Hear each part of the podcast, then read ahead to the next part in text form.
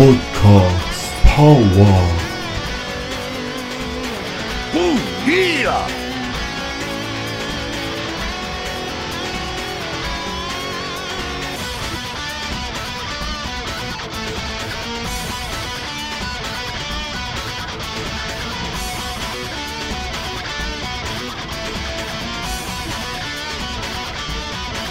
Splash Page. Willkommen bei Splash Page FM, dem alternativsten Nerd-Podcast mit den heutigen Themen. Ghostwire, No More Heroes 3, Panzer Dragoon, Final Fantasy VII, Marvel Alliance, Avengers, Doom Eternal, Gears 5, Cyberpunk 2077, Vampire Bloodlines, Banjo Kazooie, Attack on Titan, Your Name, 20th Century Boys und Star Wars. Ich bin euer Host Max und mit dabei haben wir den einzigen, den wahrhaftigen, den Beschützer der sieben Katzenreiche, Zavex. Hallo. Hallo Zavex, wie geht's dir? Ganz, ganz in Ordnung. Es ist äh, schön, wieder hier mal dabei zu sein. Ja, es, fühl, es fühlt sich wahrscheinlich so an, als hätte man die Wohnung oder so gewechselt, ne? Ja, eben kurz im Nebenraum wieder hingegangen und dachte, ah, das, das ist ja der Podcast. Ja, genau so ungefähr. zu einmal zum Nachbarn gewechselt. Einmal falsch abgebogen, dann ist man wieder hier denkt sich, ach, mm, muss ich Ah, durch. scheiße, sind wir jetzt wieder bei D hin. Oh nee. Ich werde schon diese Stunde oder zwei Stunden überleben. Genau, und äh, ja, für alle die, die es noch nicht mitbekommen haben, Kai ist halt heute leider nicht dabei. Der hat noch zu viel zu lernen und gerade sehr, sehr viel Stress. Press F in der Chat für Kai. F. F. So, dann verschwenden wir auch nicht zu viel Zeit und legen direkt los mit den News. Da hätte ich zum einen mal äh, Spider-Man 4 wurde angeteased. Zavix, hast du davon was gehört? Ich, ich, ich zweifle an dieser Nachricht sehr massiv. Ja, ich war halt auch einfach nur verwirrt. Also, wird das ein Comic oder, oder wollen die wirklich äh, Sam Raimi Spider-Man wieder aufleben lassen? Also du beziehst, du beziehst dich auf das Web-Ding mit der 4 drin. Auf das Bild. Genau, genau. Und alle waren halt so, okay, das sieht aus wie damals die Logos von Sam Raimi Spider-Man. Es- Es gab auch die Aussagen, könnte Spider-Man im nächsten mit den Fantastic Four zusammen sein? Weil Spider-Man ist ja auch fast ein Mitglied der Fantastic Four. Ja, fast. Aber dann, ich glaube, dann hätten sie es anders inszeniert, oder? Die, die Sache ist auch, Und die Fantastic Four sind eh im Moment im MCU quasi nicht vorhanden und werden auch so bald noch nicht wiederkommen. naja, wäre dann ja eine ne, ne sehr, sehr direkte Einführung, so wie Spider-Man ja auch bei Civil War reinkam. Also, Ja, ja, klar, klar. da bräuchtest du es diesen, diesen, diese Einführung von, was sind das für Leute halt nicht, dann könntest du halt auch direkt so machen. Ja, du brauchst eh bei den meisten. Obwohl, ich schätze, ich weiß gar nicht, wie viele Leute die Fantastic Four kennen. Ich glaube, die bräuchten sogar fast eine Einführung. Ja, vermutlich, das wäre super spannend. Aber ähm, das ist, sind dir die Teaser, glaube ich, vor, vor drei, zwei und einem Tag, hast du die nicht bemerkt? Äh, nee, ich habe nur das mit, dem, mit der 4 mitbekommen. Ja, das ist auch das, glaube ich, das Einzige, was durch die Decke ging. Weil vor, vor zwei Tagen kam das gleiche Logo mit einer 3. Und gestern gab es das gleiche Logo mit einer 1. Oh je. Also, Also es, sie, haben sie dann irgendeinen Countdown auf es, den sie es hin- ist nur ein. Countdown. Es ist ein ganz waker Countdown. Und wahrscheinlich, wenn wir mit dem Podcast fertig sind, ist auch bekannt, worum es geht. Ah, das, das ist doch eigentlich nice. Ja, aber ich finde so, halt wieder der lustig, dass das die Leute wieder Haben so. die Leute die Antwort? aber dass Leute wieder einfach dann. Das ist, Marvel provoziert es halt auch massiv, wenn man ausgerechnet mit einer 4 anfängt. Wenn es mit einer 5 gewesen wäre, dann wäre ja so. Dann wäre es klar gewesen. Dann wäre man einfach so, okay, ja, das hat nichts mit irgendwas zu tun. Tja, düdüm. Aber es könnte ja sein, dass es vielleicht ein Comic-Crossover irgendwie mit, mit den Fantastic Four ist oder eine Comic-Version mit.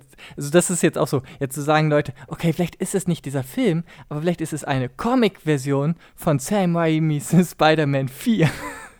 Ja, das, das sind halt, also es sind halt wirklich äh, Menschen am Spekulieren, dass es genau das ist. Es ist. Weil vor allem es gab halt, die anderen drei gab es auch in Comicform. Gut, das, das äh, muss, das Leiden muss man bei jedem Marvel-Film ertragen. Ja, die meisten, also ich, ich habe immer auch Riesenprobleme mit diesen äh, Vorgeschichten. So, so wenn du ins, äh, zum Kiosk ge gehst und du siehst einfach so Spider-Man, die Vorgeschichte zum Film und du hast einfach so, okay, den kaufe ich schon mal nicht, weil der ist scheiße. Es ist, es ist einfach nur für, es ist die simpelste, die, das, das Schlimme ist ja gerade bei den Fortsetzungsfilmen, wo dann einfach dann dieser, der, die Vor, also das Prequel ist dann halt einfach nur eine Comic-Umsetzung von dem vorherigen Film in sehr kurz, weil es nur ein Heft ist und einen ganzen Film in ein Heft umzuwandeln, funktioniert nicht. Das sind zu wenig Seiten. Ja, oder es sind halt so richtig belanglose Stories einfach nur. Wie damals bei, äh, ich glaube, das war bei Homecoming. Spider-Man Homecoming. Hatten die auch eine Vorgeschichte und die war einfach nur unerträglich langsam und langweilig. Der Gag ist, die Dinger verkaufen sich gut.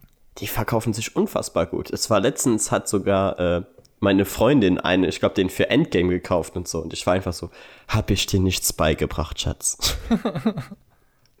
so einfach die pure Enttäuschung. Ich, ich, so, du bist Teil des Problems. Ich meine, ähm, also Marvel bringt ja so, so auf Englisch gerne so ihre Omnibus-Sachen raus. Das sind dann so extra ja, dicke, super. dicke Comics, äh, wo, wo, halt einfach theoretisch eine ganze Reihe drin ist. Ich glaube, sie genau. haben, bringen jetzt ich weiß nicht, ob sie es haben oder bringen werden, halt das gleiche jetzt für diese Film-Prequel-Comics raus. Oh ja, das ist ja mal super. Das ist, das ist doch der wackeste Omnibus, den du dir kaufen kannst. ja. Und, und die Omnibusse sind ja jetzt echt nicht billig. Also. Ja, gut, du kannst, also ja, die kosten meistens so zwischen 80 und 100. Eben. Ah. Wenn, wenn, du, wenn du schon die Kohle in der Hand nimmst, dann würde ich mir doch einen anderen Omnibus kaufen das als den. Wahr. Aber ich glaube, das wäre so einer, wegen es gibt auch einige, die nach so einem Jahr ihre 60 Euro nur noch kosten. Also, ich würde immer bei so einem Omnibus theoretisch warten, bis er dann ähm, ein Jahr später im Sale ist. Wegen, ja, bei ich, den Dingen ist ja normaler so, warten, puh, auf etwas Älteres, ein Jahr länger oder weniger, schon egal. Ja, meist hast du eh keine Zeit, das Ding zu lesen, also könntest du auch ein Jahr später kaufen. Daher. Aber ich würde ja nie so viel Geld für, ah, für einen einzelnen Comic ausgeben. Hey, du, du niemals. Ich meine, ich, ich meine, ich, ich kaufe doch nichts, was logisch ist. Ich, ich kaufe noch nicht tatsächlich was für 60 Euro und hab was davon. Wenn ihr schon so viel äh, Geld ausgebe, dann höchstens für so 10 Seiten, die gerade limitiert sind. Jedem das seine. So, dann, dann äh, springen wir jetzt mal zu etwas tragischeren und traurigeren News. Der äh, Director Brian Singer, also der zuständig war für, glaube ich, den ersten X-Men, den zweiten X-Men und äh, Days of Future Past. Ach, und, und Apocalypse. Scheint ein ziemliches Arschloch zu sein. So, es kommen jetzt nämlich mittlerweile immer mehr äh, Interviews von irgendwelchen Schauspielern und Schauspielerinnen rein, dass äh, das richtig unangenehm sei, mit dem zu arbeiten, weil er halt eigentlich schon fast ein Sexoffender ist. Und es kursieren auch schon seit fast 20 Jahren äh, Gerüchte über Pädophilie im Internet. Also es ist wirklich hart an der Grenze. Ja, ähm, was soll man dazu sagen? Ja, ich finde es halt, ich, ich find's halt irgendwie immer so schwierig, weil ähm, du hast halt jetzt diese Anschuldigung und äh, er wurde jetzt auch, glaube ich, von seinem letzten Film bereits abgezogen. Oder zumindest liegt er auf Eis im Moment. Und es kam aber nie was gerichtlich dabei raus, weißt du? Und ich weiß halt nie so, okay, kann ja sein, dass die Gerüchte stimmen, aber das letzte Mal, als ich in Gesetzestext geschaut habe, hieß es immer noch, solange niemand verklagt wurde, ist er unschuldig. Ja, also es ist im, im aber wenn die, die, die Masse an, an Vorwürfen ist jetzt auch nicht dann so gering, wenn du jetzt sagst. Okay. Nee, also die ist schon da. Und puh, theoretisch kannst du halt aber auch sagen, Leute mit viel Geld können sich auch durch vieles rausreden, durch viel Geld. Das ist wahr. Und deshalb ist es halt auch einfach so schwierig, weil auf der einen Seite denke ich mir, okay, die werden wahrscheinlich stimmen und der Typ scheint wirklich äh, ein Arschloch zu sein, was ich sehr schade finde, weil ich mag seine Filme. Aber auf der anderen Seite jetzt zu sagen, okay, nee, du kannst dir einen Film da nicht machen, weil die und die Gerüchte kursieren über dich im Internet, ist halt auch wieder so irgendwo scheiße. Und er ist, er ist ja nicht der Erste, bei dem das passiert. Dass irgendwas im Internet steht, wie man angeblich ist, und dann äh, hat das Konsequenzen, obwohl nichts bewiesen wurde. In, in Amerika ist halt diese Grenze, bis, bis zu diesem Punkt kommt, sehr, sehr fließend. Ähm, Wie meinst also, du? also, ähm, also da- dass das sehr schnell halt harte Konsequenzen kommen, auch einfach, wenn nur das Gerücht schon existiert oder die Ja, genau. Anschuldigung. Andererseits, wenn du halt einfach andere Länder siehst, wo du einfach hart weißt, okay, der ist schuldig, aber der kann trotzdem einfach ganz easy normal weitermachen, als wäre nichts, ist halt, ist auch der falsche Weg. Ja, das finde ich auch übel. Also da hatten wir ja auch vor ein paar äh, Monaten die Sache mit THQ, wo das ja so, so ähnlich ausging. Da war es nicht ganz so schlimm, aber, aber trotzdem, da hatten die Leute dann überhaupt keine Konsequenzen und das, das ist auch kritisch. Ich weiß jetzt gerade den Namen nicht mehr, aber es gab einen Mangaka, bei dem wurden halt ähm, pornografische Werke von Minderjährigen gefunden. Oh, also bestätigt gefunden und er wurde bestätigt verurteilt. Das Fazit war, er durfte jetzt, ich glaube, ein gutes Jahr nicht an seinem Manga mehr weiterzeichnen, hat eine Geldstrafe, eine, eine gar nicht so große Geldstrafe bekommen und jetzt nach einem Jahr zeichnet er wieder ganz normal weiter und alles ist cool. ja, das ist natürlich auch irgendwie hart. Und er hat, glaube ich, irgendwie so gesagt, da ist er sich hingezogen für zu, zu Kindern. Und da wurden Inhalte gefunden. Und das hat beruflich ein Jahr undercover und dann normal weiter. Finde ich halt. Aber man, mich wundert das auch, weil vor allem in Japan ist es ja allgemein, äh, kann dein Ruf ja sehr, sehr schnell einfach komplett zerstört sein. Hätte, man ihn mit einem bisschen, mit ein paar Drogen entdeckt, irgendwie mit so ein bisschen, dann, dann, Ja. dann wäre seine Karriere am Ende. Mit, Dann wär's vorbei. Mit, mit, mit, mit Kinderpornografie. Ja, weißt du, das geht so nicht. Und dann geht's weiter. Aber da, also muss man natürlich auch sagen, Japan fördert das halt auch ein wenig. Das ist auch so ein wenig kritisch in dem Fall. Ich, ja, ich würde es nicht fördern sagen. Ich würde einfach sagen, ähm, das ist halt einfach ein, ein Beispiel, wie Kulturen anders sind mit verschiedensten, also auch einfach von, von der Strafe oder von der Auffassung und wie die Bevölkerung auf bestimmte Dinge reagiert. Das ist genauso wie, dass du in Japan ja immer noch nicht einfach so oft mit Tattoos rumlaufen kannst. ja, wegen der, Jak wegen der Yakuza und, Ja, und so. wenn du zum Beispiel ein Tattoo, dann dürftest du halt gar nicht mal in irgendwie in offenen Bädern und sonst was, das musst du ja vollständig abdecken, selbst wenn es nur kleine sind. ja, und, und teilweise wirst du schon einfach nur merkwürdig angeschaut, wenn du äh, in ein Restaurant oder so reingehst. Da, also, also einfach, ich würde halt einfach sagen, in, Amerika und, und die japanische sind zum Beispiel sehr unterschiedlich. Und dadurch, dass, dass man in Deutschland halt sehr stark medial von dem amerikanischen, rein auch von den Filmen und so weiter geprägt ist, kriegst, kriegst du halt da auch viel mehr mit. Dementsprechend natürlich, weil es auch mehr Leute hier interessiert. Aber in Amerika ist auch immer alles sehr gerne sehr polarisierend, aber es stimmt halt leider auch, dass in Hollywood sehr krasse Problematiken herrschen, die Ja, allgemein hat Hollywood unfassbar viel Dreck am Stecken. Und, wer weiß, was da alles noch überhaupt gar nicht rausgekommen so ist. und ich, ich glaube, dass das ist halt einfach jetzt eine, eine starke Gegenbewegung dafür, okay, wir, wir wollen, ähm, das ist jetzt so ein Gegensteuern und da wird dann halt dann einfach, je, also jeder, der in dem Moment halt sehr stark von mehreren vermutet wird oder beschuldigt wird oder halt erwischt wird, da geht es dann jetzt richtig drauf, verständlicherweise, weil es einfach viele Jahre, Jahrzehnte fast kaum einen gekümmert hat oder gar nicht. Ja, und wie siehst du das dann aber, dass du eigentlich ja Kunst und Künstler trennen musst? Oder solltest? Diese Sache ist unglaublich schwer. Ich kann Kunst und Künstler, ähm, wenn es im Kontext der Zeit ist, kann ich immer noch was scheiße finden, aber mehr verstehen. Also wenn einfach äh, ein, ein Lovecraft, der halt ein übelster Rassist war, äh, Mhm. Ja, aber bei ihm, also er war ja nicht mal Rassist, er war einfach xenophob. ja, der, der war halt auch ein übelstes Arschloch. Wollen wir es einfach mal so sagen. Aber, Naja, also für für die drei Menschen, mit denen er geredet hat.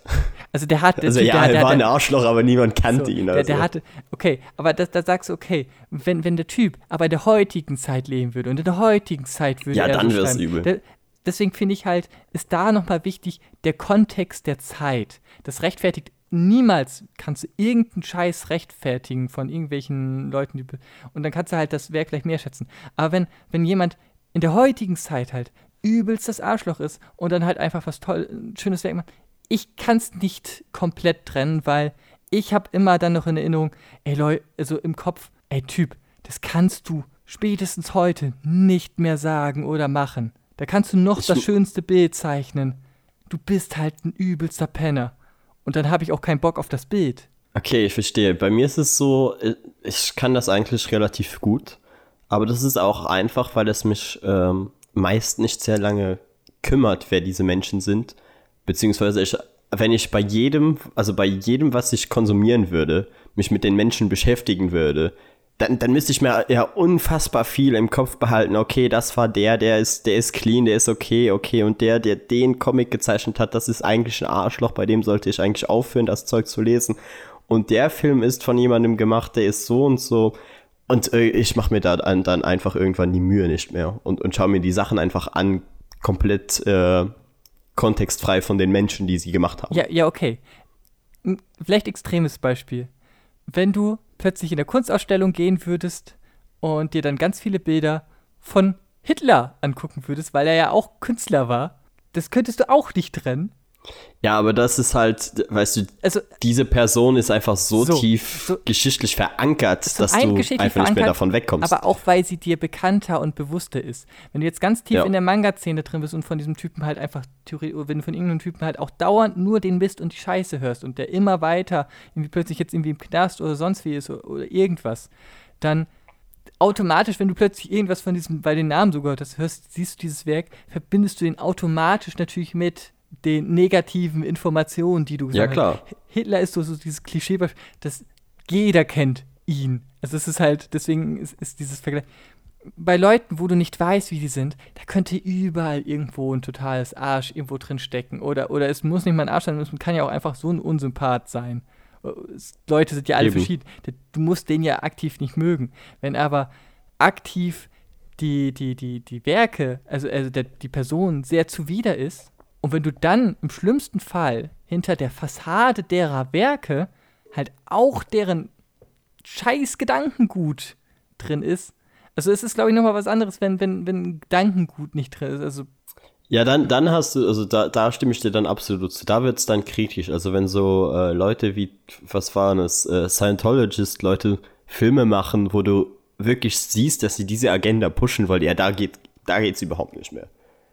Es, es gab zum Beispiel bei den, den X-Men Gold Heften, ich weiß den Zeichner nicht mehr, dafür, dafür habe ich den einfach zu wenig gesehen, der, der hat bei, bei, bei den Anfängen hat er halt diese Sachen gezeichnet und bei einer großen, was ist zu lange her, da gab es irgendwie so, so eine Massendarstellung und da hatte irgendjemand irgendwie ein Schild oder ein Logo gehabt mit irgendeiner Symbolik, die halt in, in seinem Land was übelst rassistisches ist. Weil der Typ im Inneren das hatte und wollte sein, sein, sein, seine Meinung, seine Ansichten, hatte heimlich in die X-Men-Comics hineingepackt. Als das, Ja, okay, als das, das auskam, wurden halt im Endeffekt diese, diese Symboliken halt halt entfernt. Es gibt dementsprechend aber Hälfte, wo die halt drin sind. Und der Typ, der kriegt niemals mehr in Amerika jetzt irgendein, kann er jetzt da irgendwas mehr zeichnen, weil, Alter, das geht nicht. Die Zeichnungen sehen halt ganz hübsch, sehen halt hübsch aus, aber das geht nicht. Ja, aber da, da ist es ja dann auch so, da kannst du den Künstler von der Kunst ja gar nicht mehr trennen, weil die, weil die Agenda in, in der Kunst mit drin ist. Aber wenn ich jetzt zum Beispiel sowas mir anschaue wie äh, Bohemian Rhapsody, ich habe den Film geliebt, ich fand den super. Ich hatte mega viel Spaß im Kino und er ist halt auch von Brian Singer. Dann ändert das für mich nichts an dem Film. Also ich ich finde den Film immer noch super. Ich glaube, es ist nochmal, es ist, es, es ist äh, da nochmal eben unterschiedlich, welche, was diese Person für eine, wenn es jetzt so eine Ideologie ist, die kannst du wahrscheinlich noch viel mehr, also das ist noch viel abstoßender, um zu sagen, ey, das kann ich nicht. Ja, wahrscheinlich, das merkt man einfach dann mehr in den, in den Werken. Genau, so, so, so, so sexuelle Aspekte, das können halt meistens, diese Personen können das mehr halt voneinander sich persönlich trennen, also dass die halt beim, beim Dreh oder irgendwie bei anderen Leuten, während sie irgendwie was schreiben oder mit anderen Leuten, dass das nur stattfindet, aber nicht aktiv unbedingt zentral in ihren Werken. Ich glaube, diese, also ich glaube, dann ist halt eher die Frage von, was hat diese Person gemacht und in welcher Intensität. Also ich finde halt die Aussage, man muss es trennen oder man kann es nicht trennen, sind beides Aussagen, die kannst du nicht sagen. Es ist, glaube ich, jedes Mal ein, ein selbes Es ist immer eine persönliche Entscheidung. immer eine persönliche Entscheidung und man muss es bei gefühlt jedem neu bewerten, weil jeder hat irgendwo anders seine Grenzen. So, damit äh, würde ich sagen, können wir das abschließen, weil besser kann ich es auch nicht mehr ausdrücken, weil eigentlich stimme ich dir da komplett zu. Ja, es ist einfach wichtig, diese Informationen mitzuteilen und dann kann jeder selber entscheiden. Genau, das, deshalb haben wir das halt auch im, im äh, Podcast dann mit drin, weil es gibt sicherlich genug Leute von unseren, also genug, genug unserer Hörer, die äh, halt die X-Men-Filme gesehen haben, die X-Men-Filme mögen und da finde ich dann das halt aber auch wichtig zu sagen, okay, hey Leute, der Director ist vielleicht nicht der coolste Mensch. Also ein Poster von dem würde ich mir jetzt nicht in die Wohnung hängen oder so. Bester X-Men-Film ist eh erste Entscheidung. Ja, könnte man drüber streiten. Aber machen wir dann ein andermal. Also das X-Men-Special ist ja eh geplant. Kommt dann irgendwann. Jederzeit bereit. Du wartest nur darauf, dass wir den Knopf drücken. Ey, X-Men, egal wer was, X-Men, ich bin immer dabei. Zavex ist dabei. Ist dabei. Okay, dann äh, kommen wir wieder zu etwas erfreulicheren Nachrichten, nämlich dem restlichen E3 Roundup. Weil äh, im letzten Podcast haben wir schon über Microsoft geredet und über EA geredet. Das heißt, für alle die Leute, die unsere Meinung zu Halo hören wollen oder zu Star Wars oder so, einfach die letzte Folge. Passt. So, und dann kommen wir zu dem ersten Highlight, nämlich Ghostwire. Ghostwire war auf der Bethesda Confi und ist das neue Spiel von Shinji Mikami. Nee, er ist, er ist nur noch Produzent. Ja, also ja, aber. Also eine sehr, sehr nette, halt fröhliche Dame ist jetzt. Ja, die ist Director, genau. Ich weiß nicht mehr, wie ihr Name ist, aber sie war so putzig. Das ist wahr. Ah, das war so knuffig. Aber äh, um zum Spiel zu kommen, es gab leider nur einen CG-Trailer und kein Gameplay, aber der machte schon sehr viel Bock darauf. Mhm. Weil der zeigt ja halt so äh, sehr surreale Bilder und hat das irgendwie mit äh, Tokio verbunden, also mit, mit Szenen aus der Stadt Tokio. Und es sah einfach sehr äh, mysteriös aus und es soll ja auch kein Horrorspiel mehr werden, sondern halt irgendwie was in der Richtung Mystery. Ich glaube, der Weg ist fließend. du kannst Mystery auch sehr Horror. Also es war ein Horror. Halt gesagt, sie wollen kein Survival-Horror-Spiel ja. mehr draus machen. Und das freut mich eigentlich, weil das waren so die Hauptgründe, warum ich äh, die Evil Within 1 nicht gespielt habe. Nicht, nicht der Survival-Guy. Äh, eher nicht der Horror-Guy. Was ist dein Problem denn mit Horror? Äh, hauptsächlich, dass ich mich einfach erschrecke. Ach, ach, so, also tatsächlich den Horror, Horror, so bleibt, weil ich dachte so, so du, ich, magst, ich finde Horror doch, wahnsinnig interessant. Du magst doch Gewalt, das ist doch auch, da, ich, da weiß ich doch auch aus dem Podcast von dir, du magst doch auch so, oh, da sind die Gedärme, mm. Äh, ja, also, äh, Zavex, du bist da ja aber auch nicht ganz unschuldig. ja, weiß ich doch auch gewisse Sachen aus dem Podcast. Ja, ja, das, deswegen dachte ich so, okay. Und also Max dann halt einfach das Buch nicht. Den, den Jumpscare. Nee, nee, es ist einfach, es ist wirklich, ich hasse diese, diese Jumpscare-Dinger und deshalb konnte ich zum Beispiel auch Dead Space nie durchspielen oder so. Ich, ich schaff das einfach nicht. Also es macht mich einfach mental fertig. so, ich erschrecke mich dann, mein Controller fliegt über die, über den halben Raum und ich denke mir so, okay, entweder du spielst weiter und du kaufst dir danach einen neuen Controller oder du hörst jetzt einfach auf und machst irgendwas Schönes. Sonst, sonst, musst du halt einfach wie, wie bei der Wii oder bei der Switch halt einfach so sein, sein dein Gummibund halt da drum machen. Dann bleibt der Controller safe bei dir. Ja, die, die anderen Optionen wären halt sich einfach weiter wegsitzen und, und Ton ausmachen, aber das. Licht an, am Tag spielen. Vielleicht nicht so, ah Leute, ich hatte noch eine Stunde vorm Schlafen gehen. Jetzt noch mal richtig. Jetzt mal Dead Space.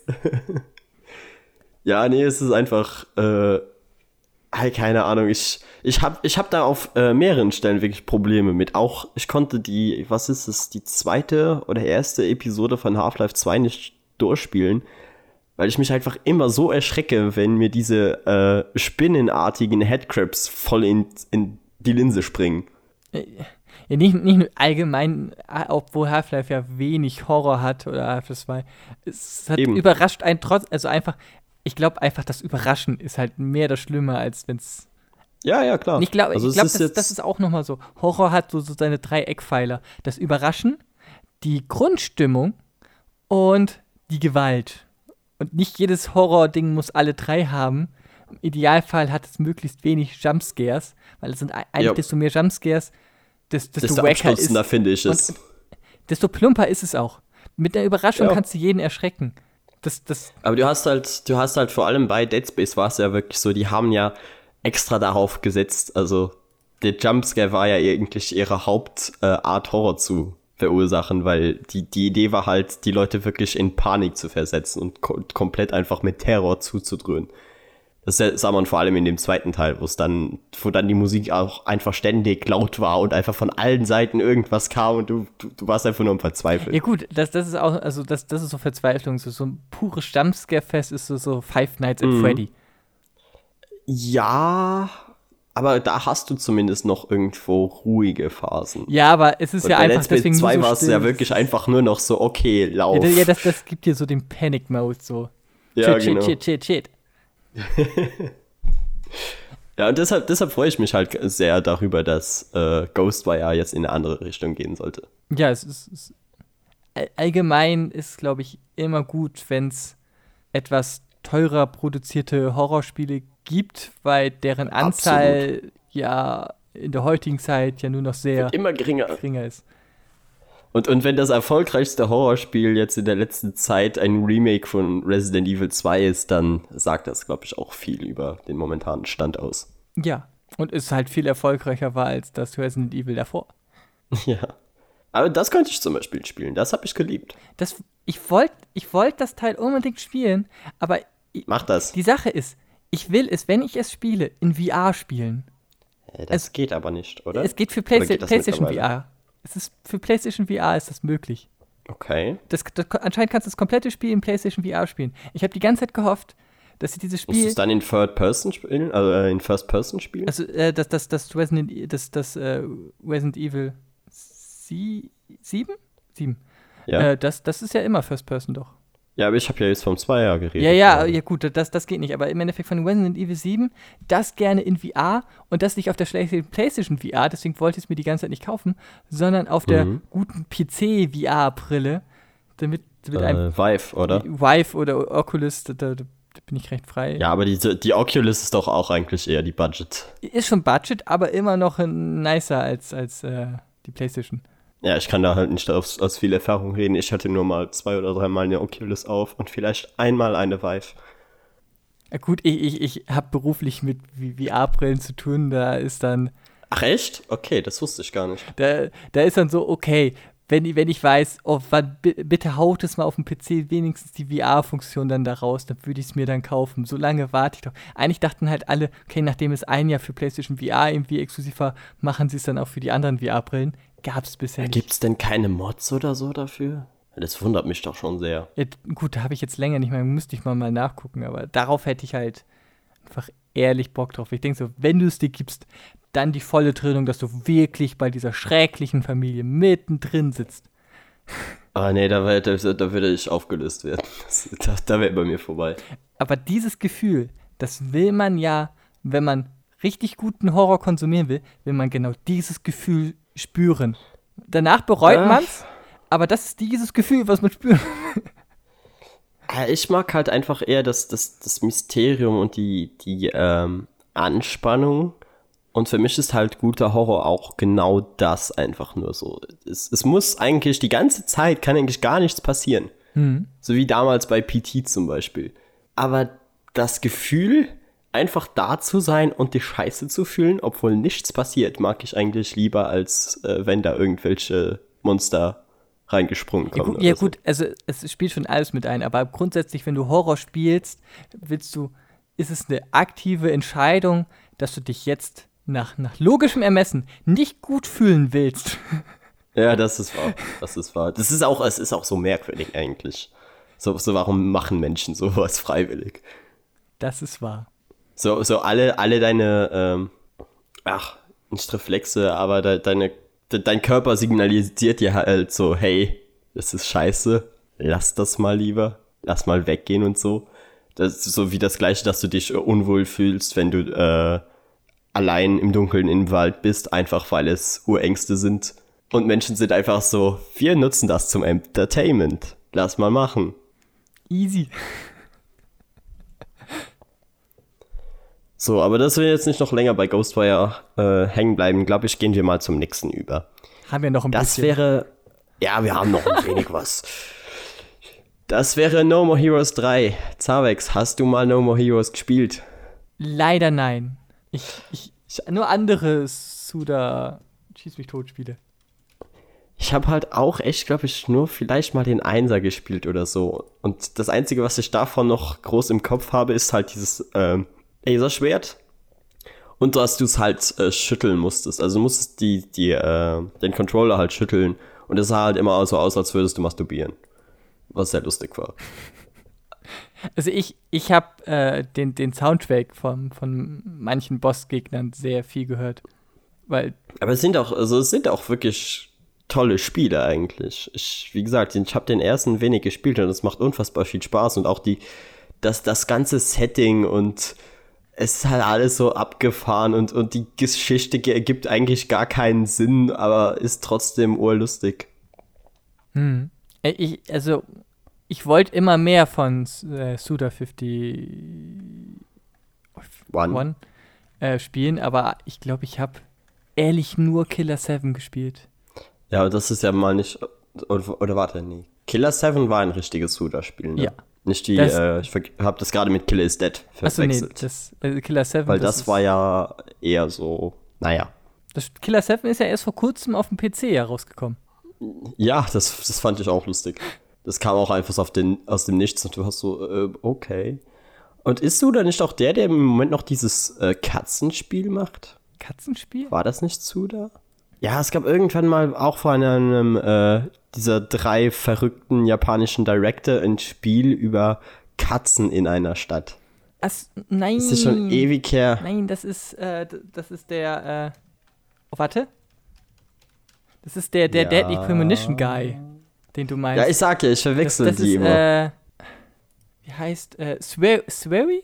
S- Swery, genau. Und Swery. der macht jetzt, der macht ja jetzt ein Kickstarter-Katzenspiel, beziehungsweise Schrägstrich Ja. Hundespiel. Du kannst halt aussuchen, ob es Ja. Katzen oder Hunde sind, was ich auch bei Kickstarter unterstützt habe.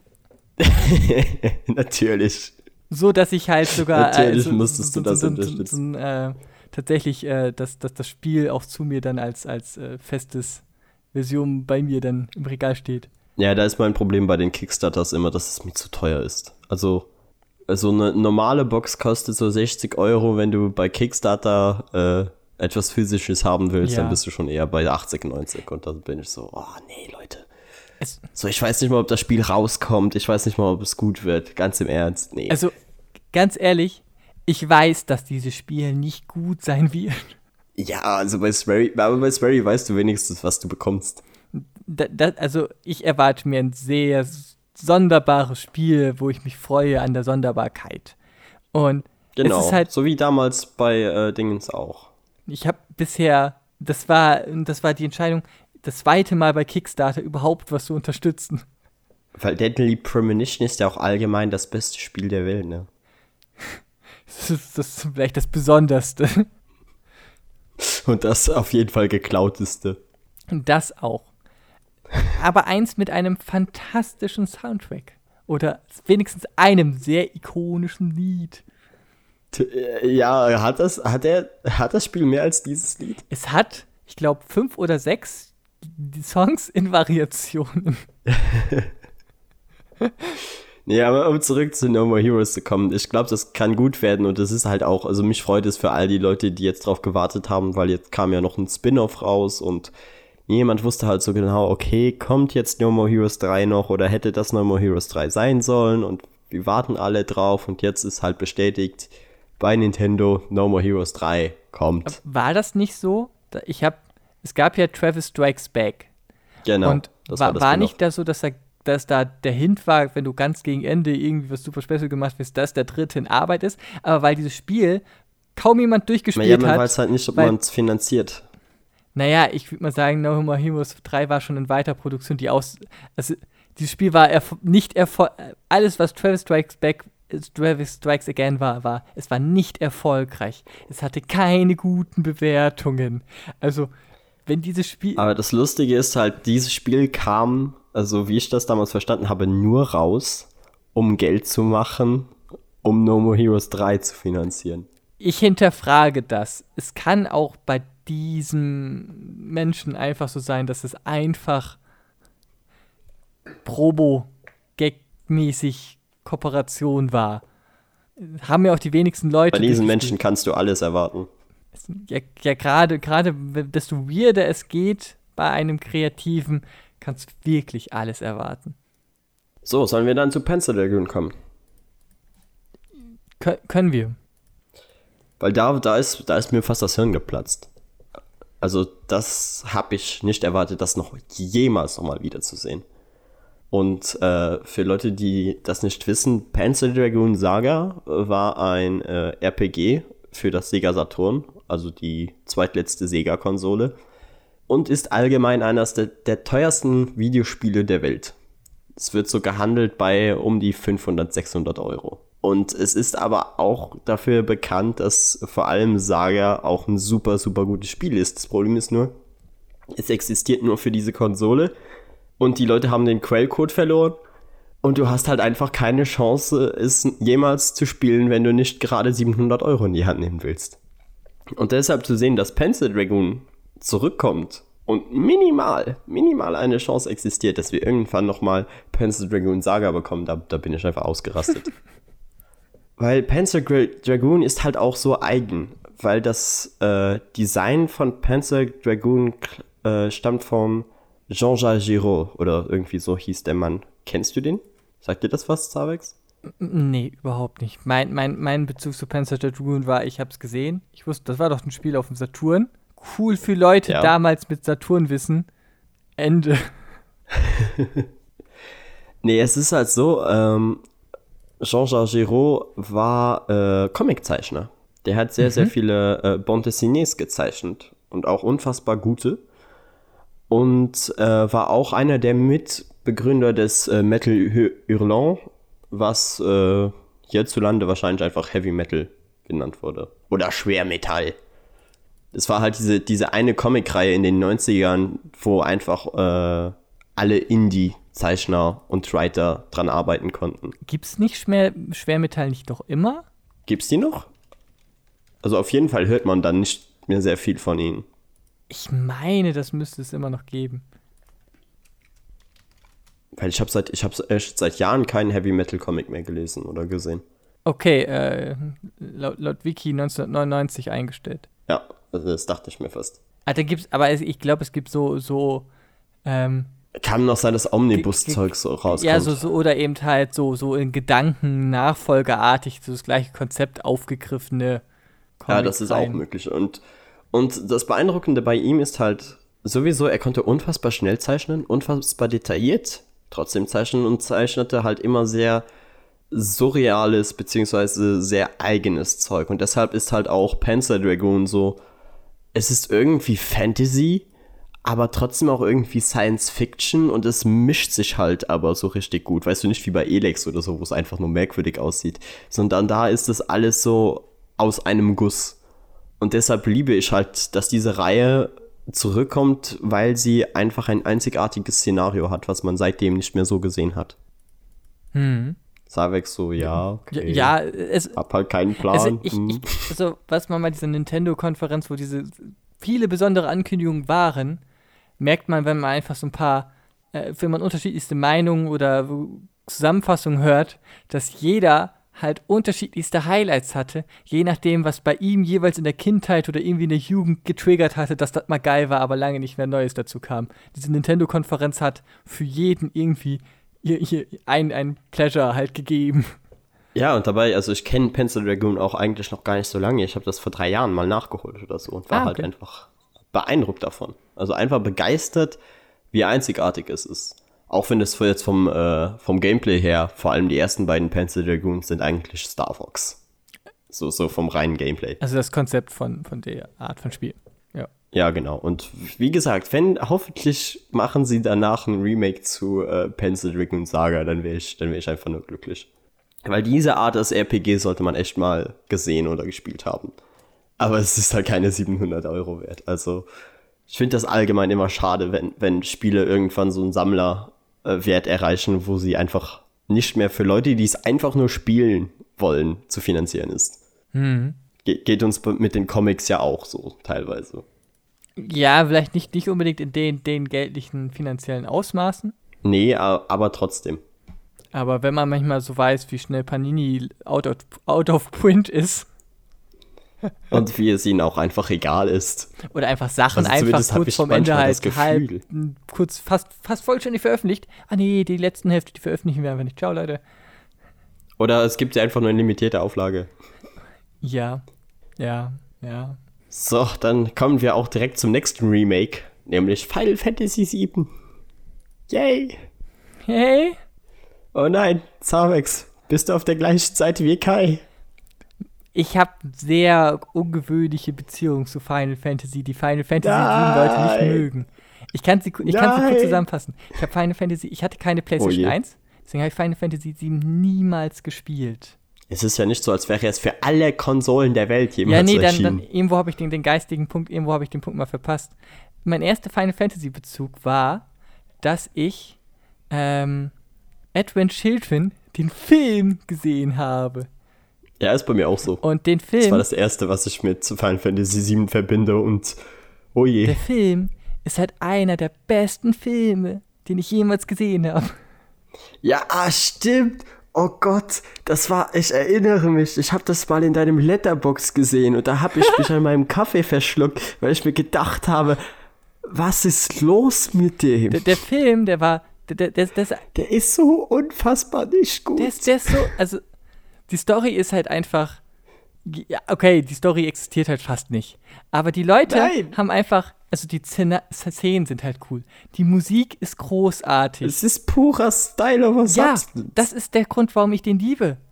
Es ist ja nicht unbedingt was Schlechtes, wenn es etwas ist, wenn es halt konstantes durchzieht. Und das Ding, das zieht es konstant halt durch.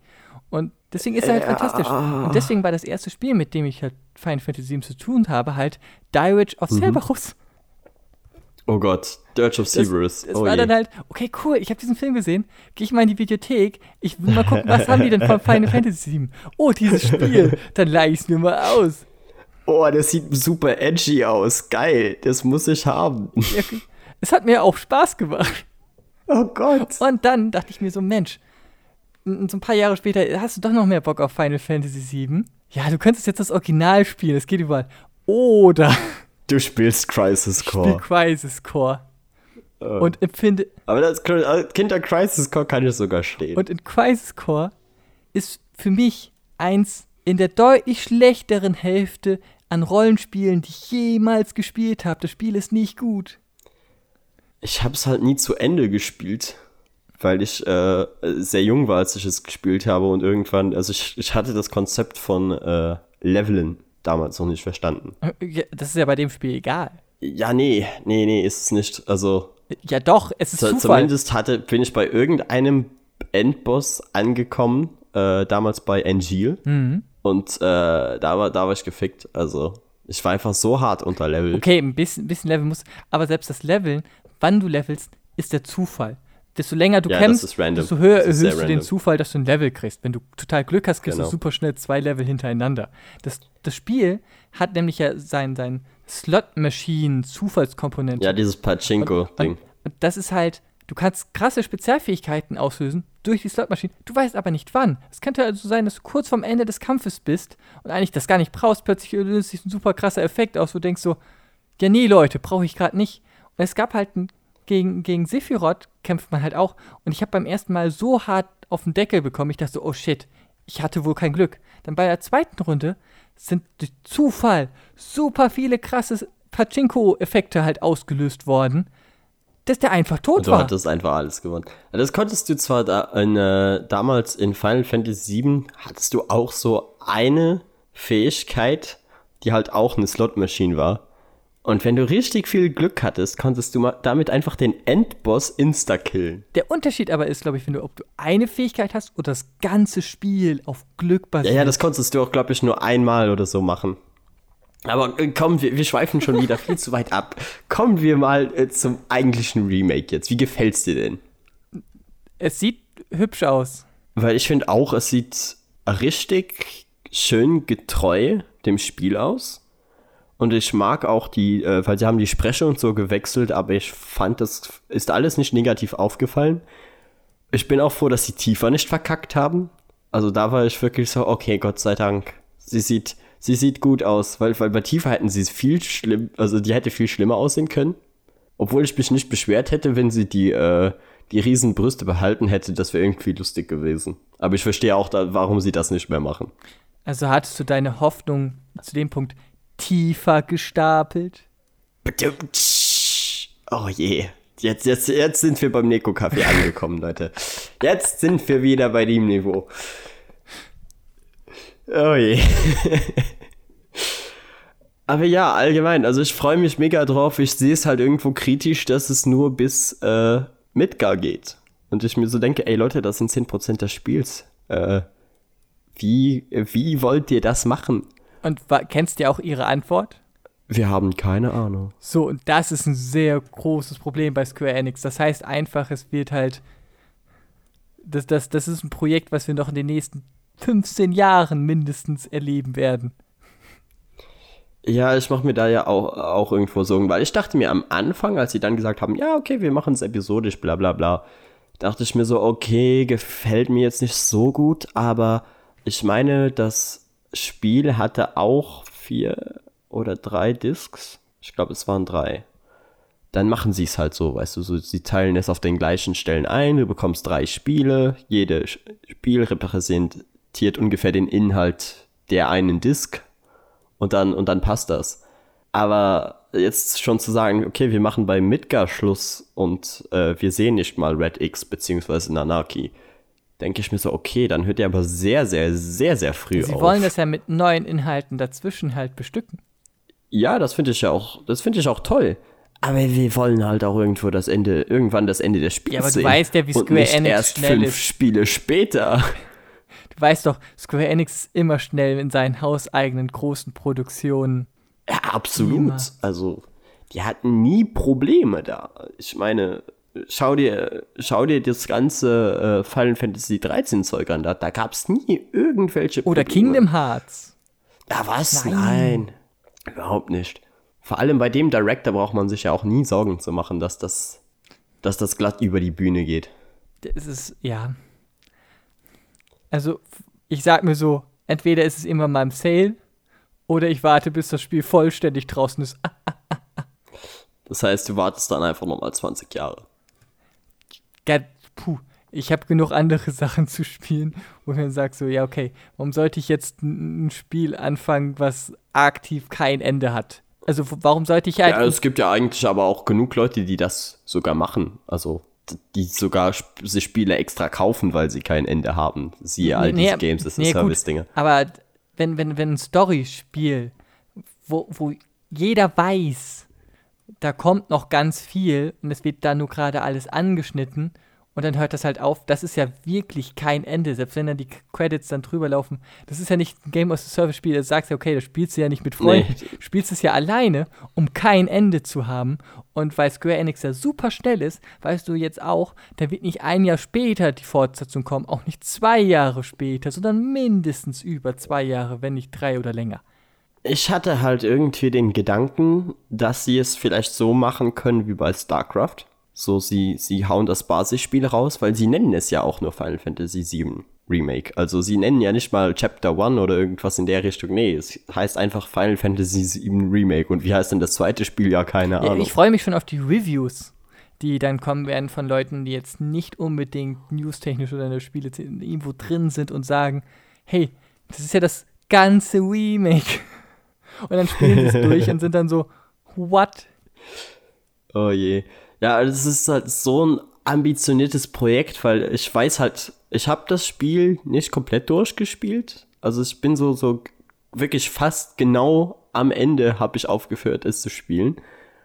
Aber ich weiß halt alles, was noch kommt und frage mich langsam auch, okay, wie wollt ihr das denn inszenieren? Und, und äh, Midgar ist jetzt nicht die einzige Stadt, die ihr besucht. Es ist die größte, ja, aber es ist definitiv nicht die einzige. Und wenn sie jetzt sagen, ja, okay, wir wollen alles vergrößern, dann hören die ja nie mehr auf. Ja. Und auch gewisse Szenen, gewisse Szenen sind so äh, in dem Spiel so merkwürdig und abstrakt, das alles in 3D zu inszenieren, das wird auch nochmal lustig. Also man, man merkt einfach, dass sich da jemand völlig übernimmt.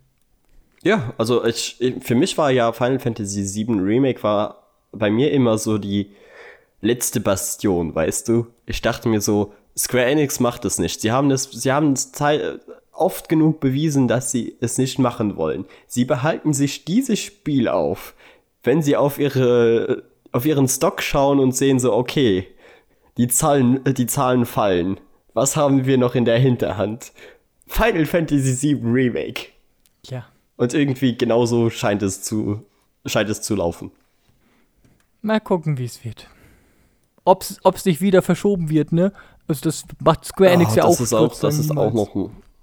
Ich glaube aber jetzt, dass, dass jetzt das äh, Release-Datum, was ist es? März, März, Mai 2020, dass sie das aber schaffen.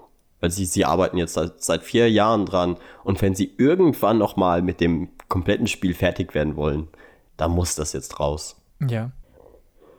So, dann kommen wir zu vielleicht dem Highlight der Square Enix PK, also für sicherlich für einige, nämlich dem neuen Avengers-Spiel, was jetzt auch schon seit vier Jahren oder so in Entwicklung ist.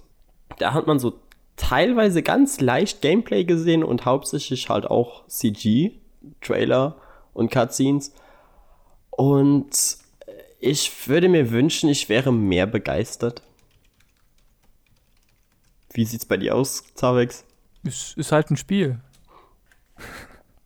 Weil ich habe ich hab halt irgendwie das Gefühl, so, sie, sie zeigen das, als würde das jetzt das super AAA-Story-Spiel werden, aber wir wissen halt alle, dass es ein Games as a Service-Spiel wird. Und so wie sie es jetzt beschrieben haben, ich habe ein paar Interviews mir angeschaut, klingt das alles sehr nach Anthem. Und bei Anthem habe ich halt ein schlechtes Gefühl. Ja, ja. Es, ja, es, ja gut, Game as a Service ist halt so, so, so Basic Standard. Das ist auch fast jedes Ubisoft-Spiel ist fast Game as a Service. Ja, aber wir wissen ja auch, wie gute Stories äh, Ubisoft äh, schreibt, ne? Ja gut, ja, da, da, da, denen ist es ja egal. Die, die haben den Fokus eh auf Games. Aber selbst das, das Final Fantasy ähm, 15 ähm, war ja auch fast Game as a Service. So viele DLCs, die da rauskamen.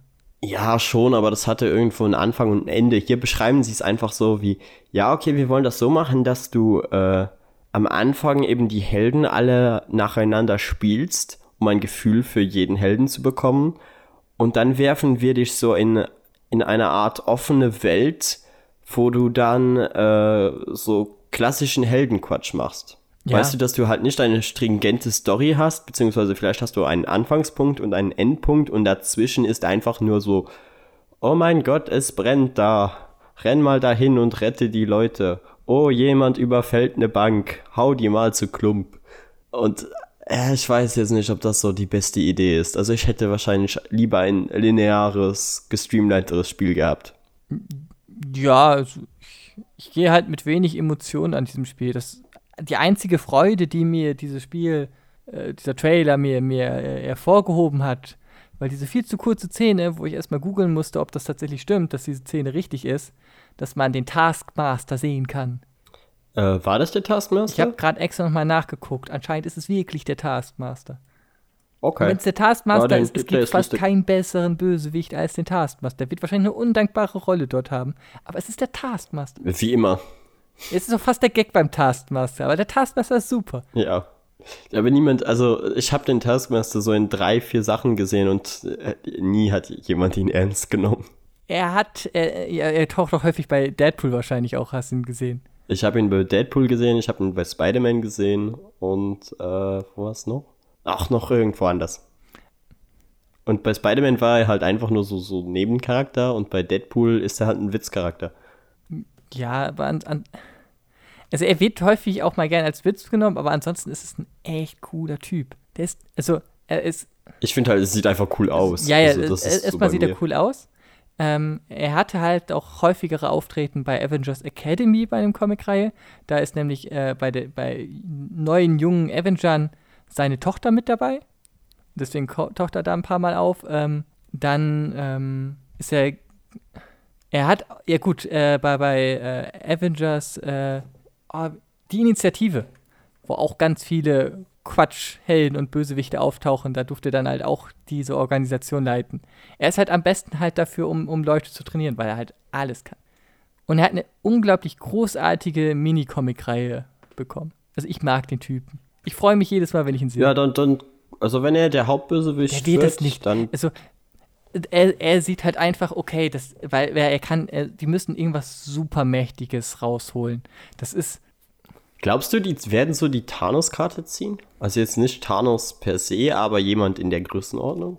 also es, ein großes Ding wird es wahrscheinlich dann schon einfach sein. Also die Sache ist, dadurch, dass halt der ganze Stil sehr nah der an dem MCU ist, ist Thanos sehr obvious the guy. Ja, ich finde das, ich find das auch da irgendwie merkwürdig. Mich stört es jetzt nicht so sehr, aber ich habe halt gesehen, wie das Internet einfach eskaliert ist, wie äh, die Helden aussehen. Ja, das, das ist unnötig. Weil sie äh, halt, also sie beschreiben das halt so. äh, Ich verstehe auch nicht, warum sie genau in die Richtung gegangen sind, es auszusehen lassen äh, wie das MCU. Ja. Weil, warum nicht ein wenig davon abweichen, dann beschwert sich auch niemand, dass nicht alle vom Gesicht her aussehen wie die Schauspieler. Wenn, wenn du, du bist zu nah an den Film, selbst wenn du wenn Klamotten etwas umge wenn etwas, das ist, ja, genau. es ist so nicht, nicht vollständig oder so. Es ist, ja. Ich, ich würde immer noch, ich glaube, gefühlt ist einfach immer der, es gibt es zwei Lieblingsbösewichte bei, bei äh, Marvel-Filmen. Den, den einen haben sie jetzt lange nicht genommen mehr, aber gefühlt immer Doom. Doom ist so, so the basic Master Evil. Dr. Doom. Oder Kang der Eroberer. Ah, das würde mich wundern, wenn sie den nehmen. Ich glaube, Kang der Eroberer war bei dem letzten Lego Marvel-Spiel tatsächlich der Hauptbösewicht. Wirklich, das habe ich nicht Der, gespielt. ansonsten war es früher auch Ultron. Nach dem Avengers 2-Film ist Ultron eher so, ein- so eine etwas untergeordnete Ja. Rolle. Leider. Den, den mochte ich echt. Und ich war damals auch so enttäuscht, als ich den im, äh, im Kino gesehen hatte, weil ich hatte halt kein Bild von Ultron gesehen, ich hatte keine Trailer gesehen. Ich hatte nur dieses eine Poster gesehen und genau in dem Poster haben sie den Comic Ultron referenziert. Mhm, ja. Weißt du, der doch sehr anders aussieht. Und dann habe ich ihn halt im Film gesehen und war so, aber der sieht ja gar nicht so cool aus. Also ich fand jetzt, die Optik war ja nicht das größte Problem bei. Er, er war, Nee, er nee, war das halt ist einfach. halt einfach, das ist einfach Erwartungshaltung, weißt das, du. das Problem war, er Du war ganz Film anders. rein, du erwartest das. Er war ganz anders als jegliche Ultron-Story, die man sonst jemals gelesen hat. Weil was eins niemals Ultron macht, sind Witze. Es gibt, es gibt Ja, zig, es- das es passt gibt halt gar nicht zu seinem Charakter. Witze machen. Und bei ganz vielen Bösewichten müsstest du sehr einem. Ultron ist eins der eindimensionalsten böse, böse Leute. Und dann haben sie bei dem versucht, Humor reinzubringen. Bei so vielen anderen hätte es angebracht gewesen. Bei Ultron mal nicht.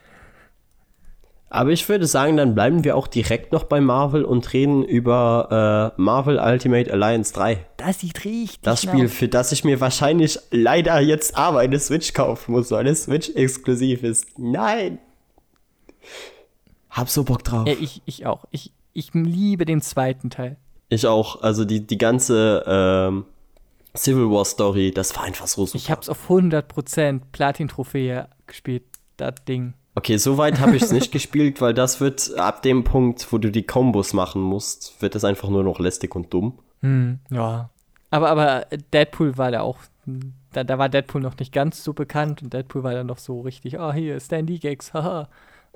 Ja, also ich, ich mochte auch irgendwie den alten Deadpool schon fast lieber. So, so als er noch nicht so Mainstream war. Also ich mag es, dass heute heutzutage jeder weiß, wer Deadpool ist. Das finde ich toll, weil ich immer so die Comics gelesen habe und einfach niemand mit mir über Deadpool reden wollte. Ja, jetzt, jetzt, jetzt ist das halt einer Aber der, ist- bekanntesten. Je, jeder, Genau. so, jeder, der ein bisschen mit Comicfilmen was mal am Hut hatte, kennt Deadpool. Ja, jeder trägt Deadpool-Merch und so. Äh, ah, und zurück zu Ultimate Alliance zu kommen, nach dem zweiten Teil kann es eigentlich, also, das kann kein schlechtes Spiel Es kann werden. auch kein richtig gutes Spiel werden, realistisch. Es ist halt einfach, Nein, entweder klopfst du aus Spaß halt allein das oder sein, was mit mehreren ist. Freunden zusammen. Bob. Ja, und sogar sel selbst allein, also ich hatte auch mit dem zweiten mega viel Spaß, einfach auch wie toll die Story inszeniert war. Und ehrlich gesagt, ich bin jetzt immer noch der Meinung, dass die Inszenierung von Civil War in Marvel Ultimate Alliance besser war als in dem MCU-Film.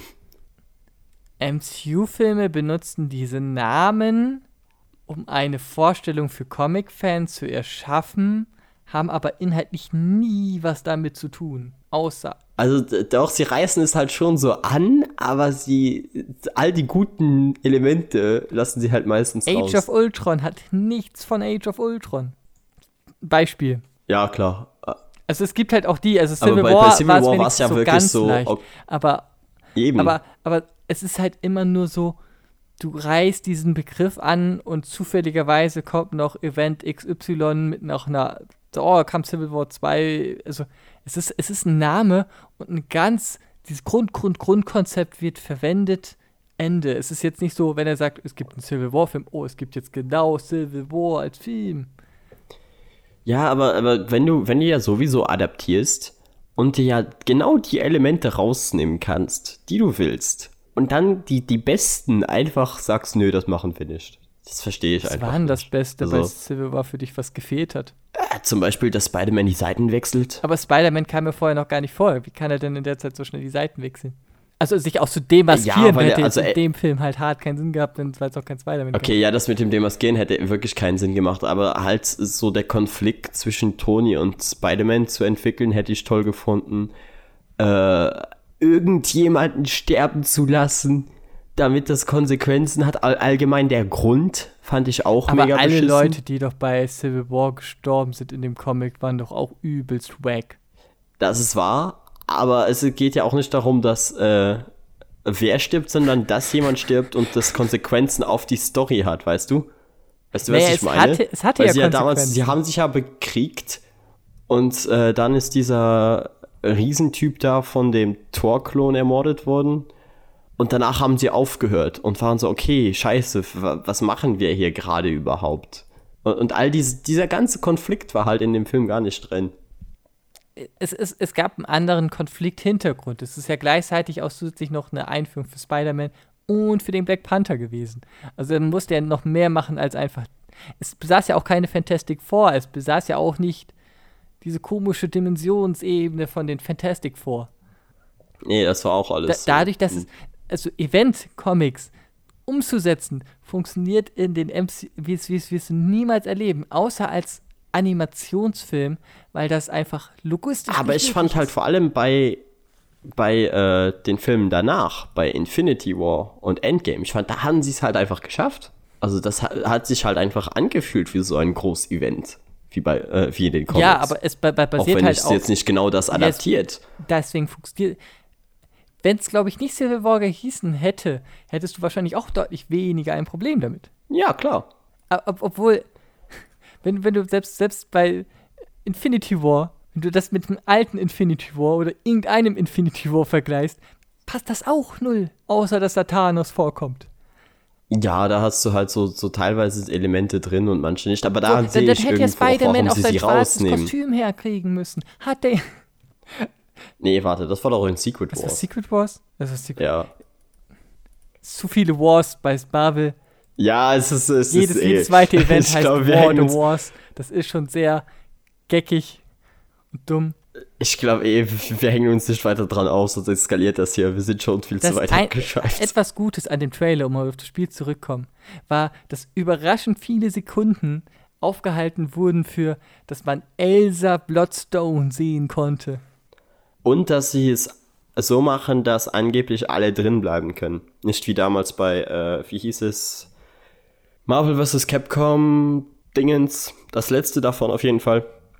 Wo halt nur noch MCU Also, ja, das äh, ist Leute das drin waren. X-Men und sowas. Du hast ja auch äh, ganz Ja, am Ende, genau. dass die Das Marvel. Knight Logo, X-Men und Fantastic Four Logo ja auch da gab. Ja, genau, das war halt toll. Also weißt du einfach, Luke Cage und all die Marvel Knight, die Inhumans, das sind alle safe drin. Aber, aber das Elsa, also, weil wer kennt Elsa Bloodstone? Ich weiß nicht, wie viel Bezug du zu Elsa Bloodstone hast. Dass du überhaupt, Quasi weißt du keins. überhaupt, wer es ist? Also ich, ich glaube, ich weiß, wer es ist, weil ich habe den Namen schon mal gehört und auch irgendwie in einem Comic schon mal was von ihr gelesen, aber das war's. das ist halt eine, so eine Frau mit so einem langen, äh, so orangenen Haaren und so einem langen großen Zopf, die dann halt meistens irgendwie Dämonen, Zombies oder eben Vampir, halt der so Dämonenjäger-Style halt immer durchgeht. Also ihre Familie, die Bloodstones, jagen die ganze Zeit halt. Das Böse. Die hat eigentlich auch kaum Comics. Deswegen finde ich halt so lustig, dass die, warum die nicht wie, wie so eine ähm, Miss Marvel einfach so im Hintergrund einfach immer mal wieder auftaucht, dass die halt plötzlich so ihre Sekunden da hatte in diesem Trailer, wo ich dachte so, wer freut sich in dem Moment, außer ich? Zavex, weißt du, wer auch ein Dämonenjäger ist? Dante, aber dazu gibt es kein neues Spiel. Der Doomslayer. Ah, ja. Da, da bin ich so heiß drauf. Also das Spiel sieht einfach nur perfekt aus. Das ist, als wäre es für mich gemacht worden. So, so die Musik, das Blut, die Gewalt, das Gameplay, die Riesenwaffen, ich bin so dabei. Aber wirklich so hart dabei. Es, das wird einfach nur toll. Ich weiß nicht, spielst du überhaupt Shooter? Ja, ich weiß auch, dass das Doom super beliebt ist. Sieht auch super cool aus, aber ich habe es nicht gespielt. Kauf dir das Spiel. Ich glaube, ich glaub, das wirst du echt nicht bereuen, weil es hat halt so unfassbar gutes Gameplay und die Story ist halt so unfassbar dumm.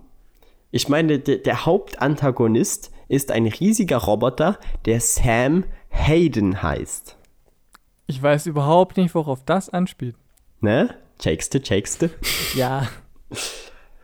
Und äh, das wird halt so toll. Also, das Spiel sieht einfach jetzt schon perfekt aus und ich mag das halt auch so, wie sie den Spieß einfach umgedreht haben, dass halt nicht, es, es nicht so ist, dass du Angst vor den Dämonen haben, sondern nein, die Dämonen haben Angst vor dir.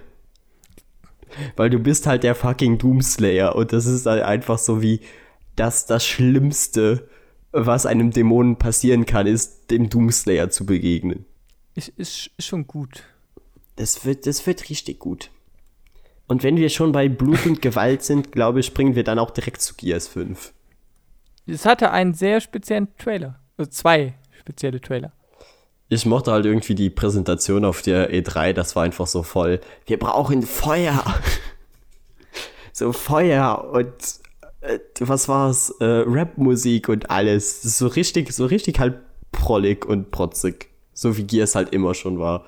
Ja, das ist, glaube ich, das, was die Fans Und ich fand wollen. halt, ja, ich finde es auch so merkwürdig, dass sie es Gears 5 nennen. So, warum nicht Gears of War 5? So, so, okay, jeder, jeder sagt im Jargon, es ist Gears, aber, aber trotzdem, stell dir jetzt mal vor, du bist jemand, der das Spiel neu kauft und siehst einfach so Gears 5 und dann googelst du nach Gears 4 und Gears 3 und du denkst einfach so, hä? Gut, da ist halt die Frage, wie wie viele Leute das tatsächlich machen. Aber es soll ja auch eine etwas neue Ausrichtung dieser Spielereihe sein. Ja, ja, das, das sagen sie, Gesehen hat man davon Aber nichts. ja, eben, also ich habe halt die Trailer gesehen und ich habe die, die Ghetto-Musik gehört und die Schrotflinte und alles und du bist so, ja, ja, also ich, ich, ich sehe absolut, also das geht definitiv in eine ganz andere Richtung. Das sieht aus wie ein Serious Game, absolut. So, so vor allem, weil die äh, haben ja auch, ich glaube, fast eine Stunde Gameplay haben sie gezeigt. Des äh, neuen Horde-Modus. Und das sieht halt einfach aus wie Gears. Also es sieht fantastisch aus. Und ich kann mir vorstellen, dass wenn ich irgendeinen Kumpel dazu bekomme, das mit mir zu spielen, dann haben wir den Spaß unseres Lebens. Aber ich weiß jetzt nicht, wo sie da äh, den neuen Ansatz finden wollen. Ich habe mit der Gears-Reihe auch keinen Bezug, deswegen kann ich da nur Schultern zücken und sagen, okay, Dann springen wir mal weiter zu einem Spiel, wo du wahrscheinlich Bezug hast, nämlich Cyberpunk 2077. Wo jetzt noch mehr Infos rausgekommen sind und es klingt einfach immer besser und besser und besser. So, ich brauche dieses Spiel. you are breathtaking. Genau. No, you are breathtaking. Ach, das sieht einfach äh, so toll aus. Und sie haben jetzt äh, letztens noch beschrieben, dass du halt unterschiedliche Klassen hast und dass es äh, vom äh, Level-Up-System funktioniert wie Skyrim. Dass halt, desto öfter du deinen Skill benutzt, desto besser wirst du darin. Und das äh, liebe ich eigentlich als, als RPG-Element, weil ich finde das immer besser, als wenn du einfach ein Level-Up hast und dann kannst du irgendwo deine Punkte hinsetzen. So, warum bist du auf einmal besser darin, nur weil du, weil du halt ein Level-Up bekommen hast? Oh Mist, oh, ich erschieße diesen Typen und jetzt kann ich hacken. Wait, wait a moment. Genau. Äh, Und du hast halt, sie haben noch gesagt, damit äh, das keine Probleme werden, kann man halt auch äh, an, an den Schießstand und so gehen. Du hast halt irgendwo in der Welt verteilt Punkte wo du halt gezielt diese Fähigkeit aufleveln kannst, wenn du sie halt äh, abseits der Mission verbessern willst.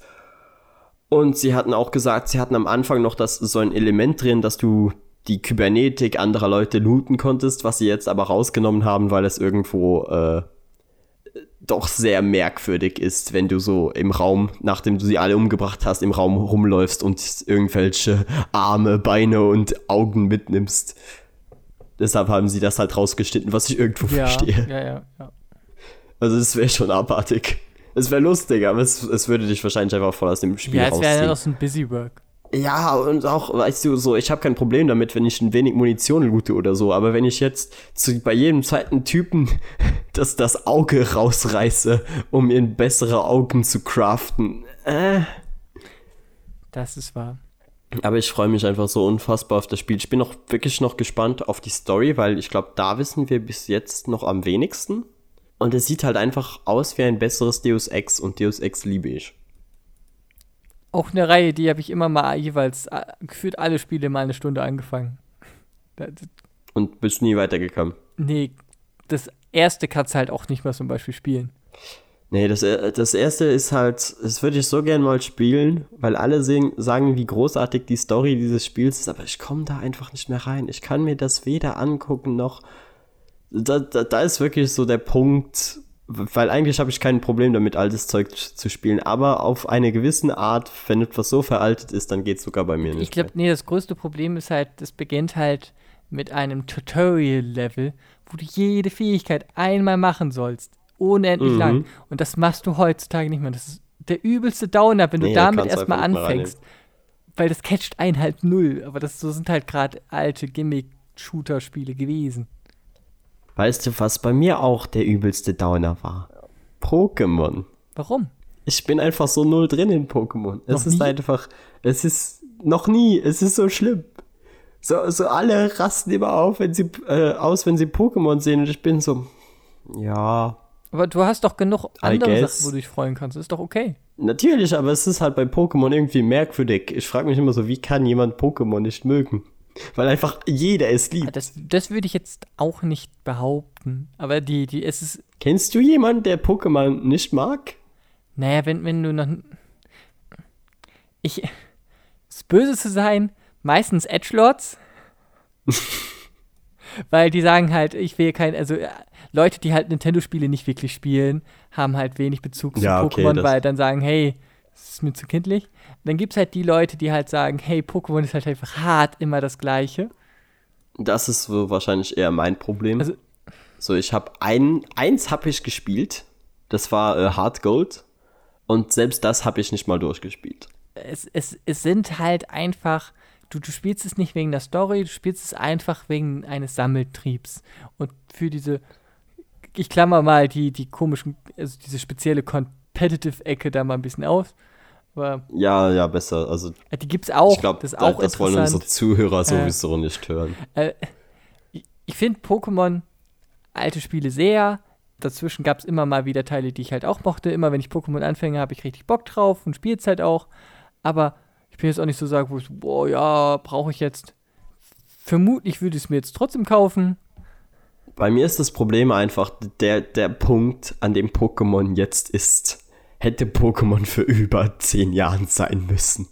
Da, der wäre. So, oh mein Gott, oh mein Gott, wir können, es ist alles 3D, wir können die Kamera drehen und du hast keine Random Encounter mehr, sondern die Pokémon laufen in der Wildnis Okay, rum. ich würde einfach mal sagen, es ist eine Handheld-Reihe gewesen.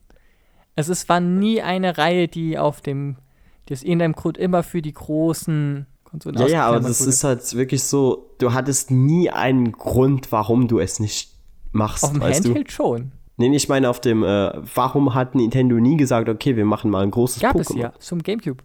Das letzte. Welches? Das, das war. äh, Es, es gab ja die. Ko Ko Meinst du XD? ja, ich, nee, ich meine schon, ja. Das, das war auch nicht, also das war eigentlich auch das gleiche, nur in 3D. Äh, Da konntest du ja auch keine Kamera großartig drehen oder so. So einfach, einfach mal wie alle anderen Spiele zu der Zeit es geschafft haben. Okay, du hast große, offene Welten, kannst frei rumlaufen. Und Pokémon war so, ja, wir sind immer noch 2D, wir haben immer noch ein Kampfsystem mit genau vier Attacken. Ich, äh, die Sache ist, die dass ähm, Leute, die wenig involviert sind, wollen halt diese Änderung haben. Leute, die diese Spielerei Ja. spielen, die, die, die, die, da würdest, ist das würdest, scheißegal. würdest einen Hate-Train verursachen, wenn du diese vier An Angriffssachen, wenn du dieses, das Kampfsystem zum Beispiel einfach dynamischer machen würdest, dass du aktiv ausweichen könntest. Wenn du all das machen würdest, würdest du die Essenz von Pokémon, so wie sich diese Marke aufgebaut hat, killen. Andere Reihen haben, weil, weil die so festgefahren ist. Es, ist. es ist halt so, als würdest du jetzt sagen, Aber Monster Hunter hat das doch auch geschafft. ja, aber er hat ja auch hart lange dafür gebraucht. Und es ist immer noch. Okay, das es ist wahr, immer ja. noch sehr, hat immer noch sehr viele Elemente von seinem früheren Wurzeln als jetzt ein Final Fantasy, was halt stark abgewichen ist. Wo aber, wenn du halt auch bei vielen Leuten guckst, hat das Final Fantasy gut gemacht oder wie lange hat es gebraucht, damit sie es Ja, Final Fantasy hat es überhaupt nicht richtig. Also die haben ja einfach keine Identität in der so, Form so und, und Pokémon hat dies, diese so, die haben einfach nur ständig so Pokémon hat halt diese eine feste Fanbase, die ein bestimmtes Verlangen hat.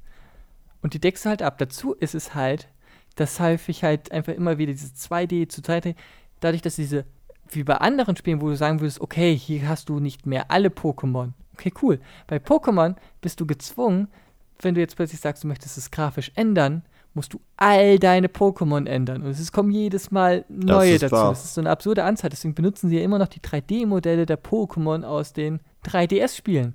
Weil es zu. Also, ich würde für. Aber das sind auch Sachen, das verstehe Ja. ich ja. Also da habe ich ja kein Problem mit. Es ist einfach, es ist einfach, dass das Pokémon jetzt an einem Punkt ist, wo gefühlt alle anderen Spiele vor zehn Die Jahren Sache waren. ist, Game Freaks, die das machen, waren, waren, haben, haben sich noch niemals bekleckert mit, wir können gute Grafik. Ha, haben die, und das sind halt die, die die, die Pokémon-Spiele machen. Das sind halt die, es ist ja nicht ja, die Nintendo, die sagen, hey, cool. Und wenn, wenn Game Freaks hat da, ich glaube, der Punkt wäre, wenn der Chef von Game Freaks plötzlich wechseln würde, dann könnte es eine Änderung geben. Aber so lange wird einfach dieses, so nach dem Prinzip, die Leute bleiben uns treu, wir geben denen das, was sie wollen und in schicker.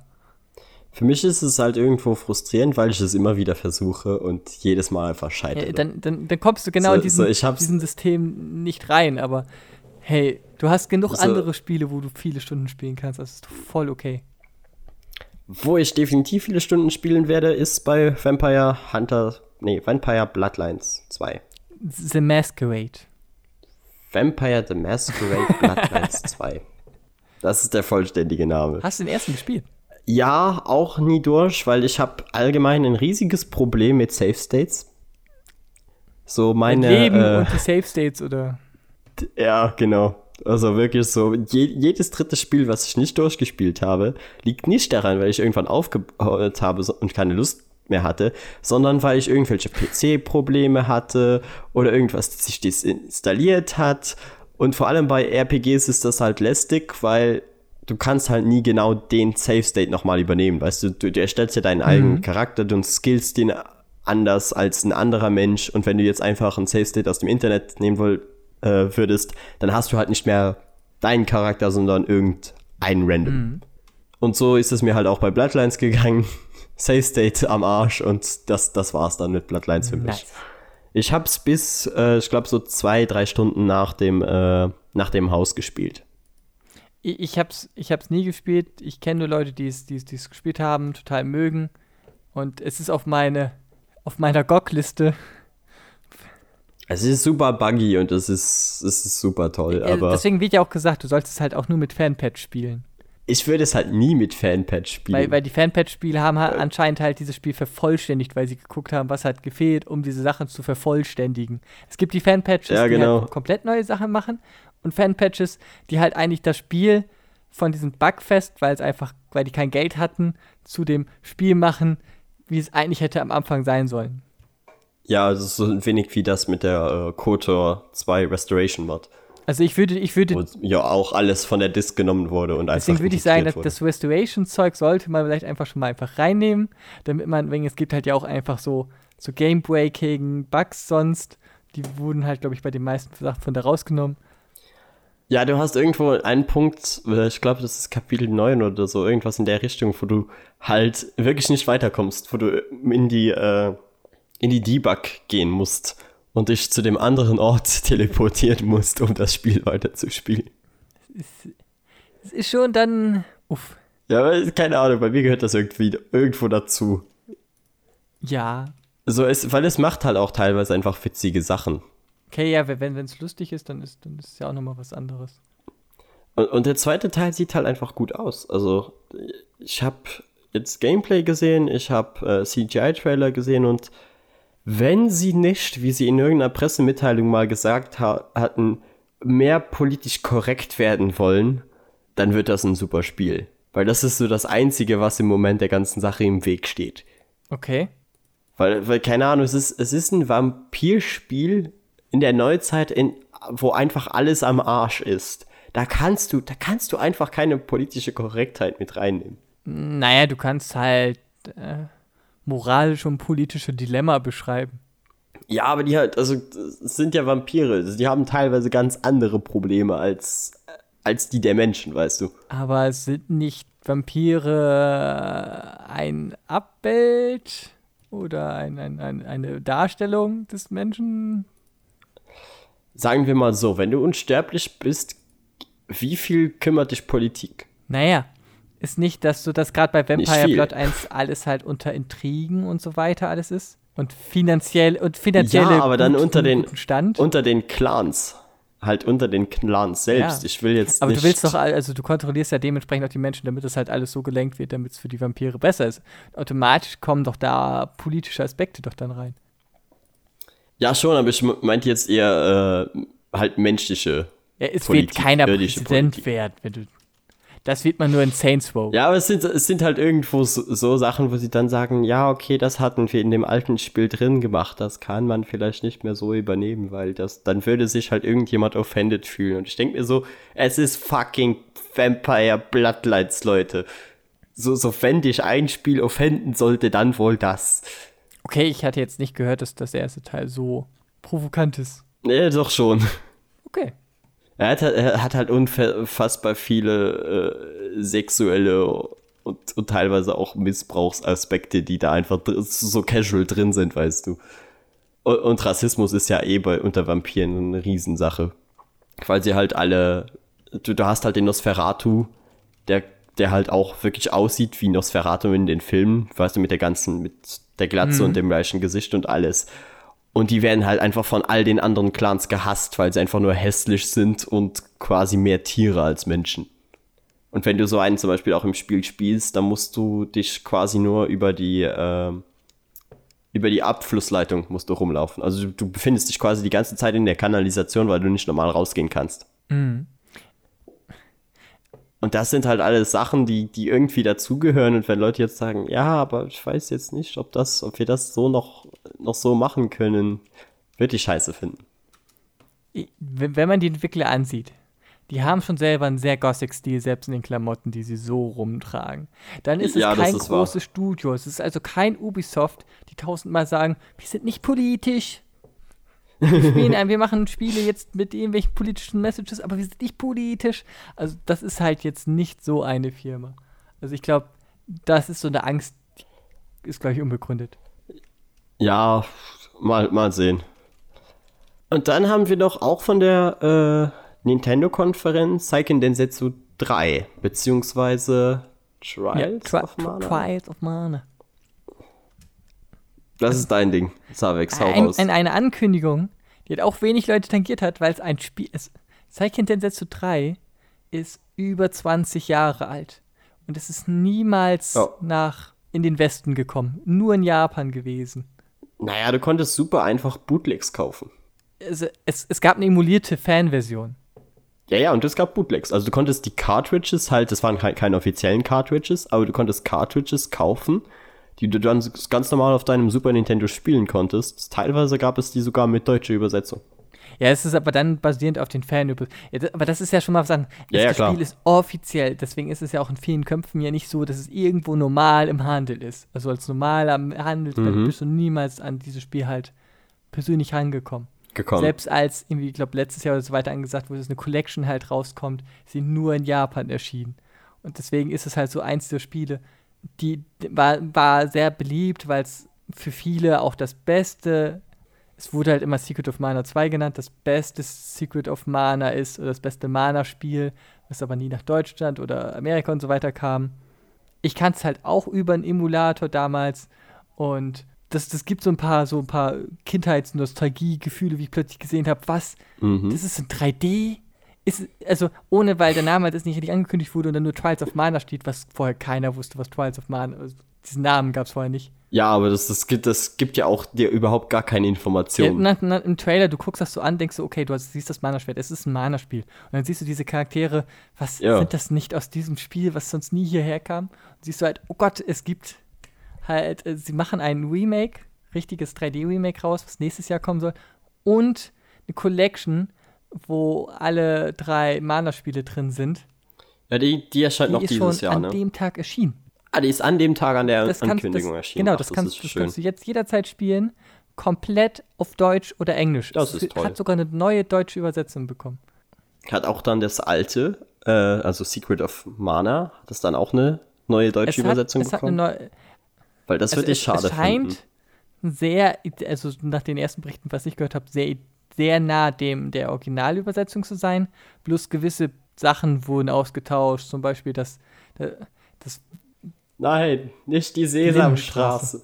Lindenstraße. die ist weg, sowas, die ja, wurde genau. gegen Fußball ausgetauscht. Ach, schade. Also es gibt halt ein paar Gegner, die sagen, oh, jetzt läuft die Lindenstraße, was in der Fantasy-Welt halt hart keinen Sinn macht. Aber der Übersetzer hatte in dem Moment richtig ja, das Bock ist halt drauf. lustig. Und das, das wurde jetzt Ja, ausgetauscht. also ich liebe diese alten Super Nintendo-Übersetzungen. Ich würde die auch nur auf Deutsch spielen. Ich würde die nie im Leben auf Englisch spielen.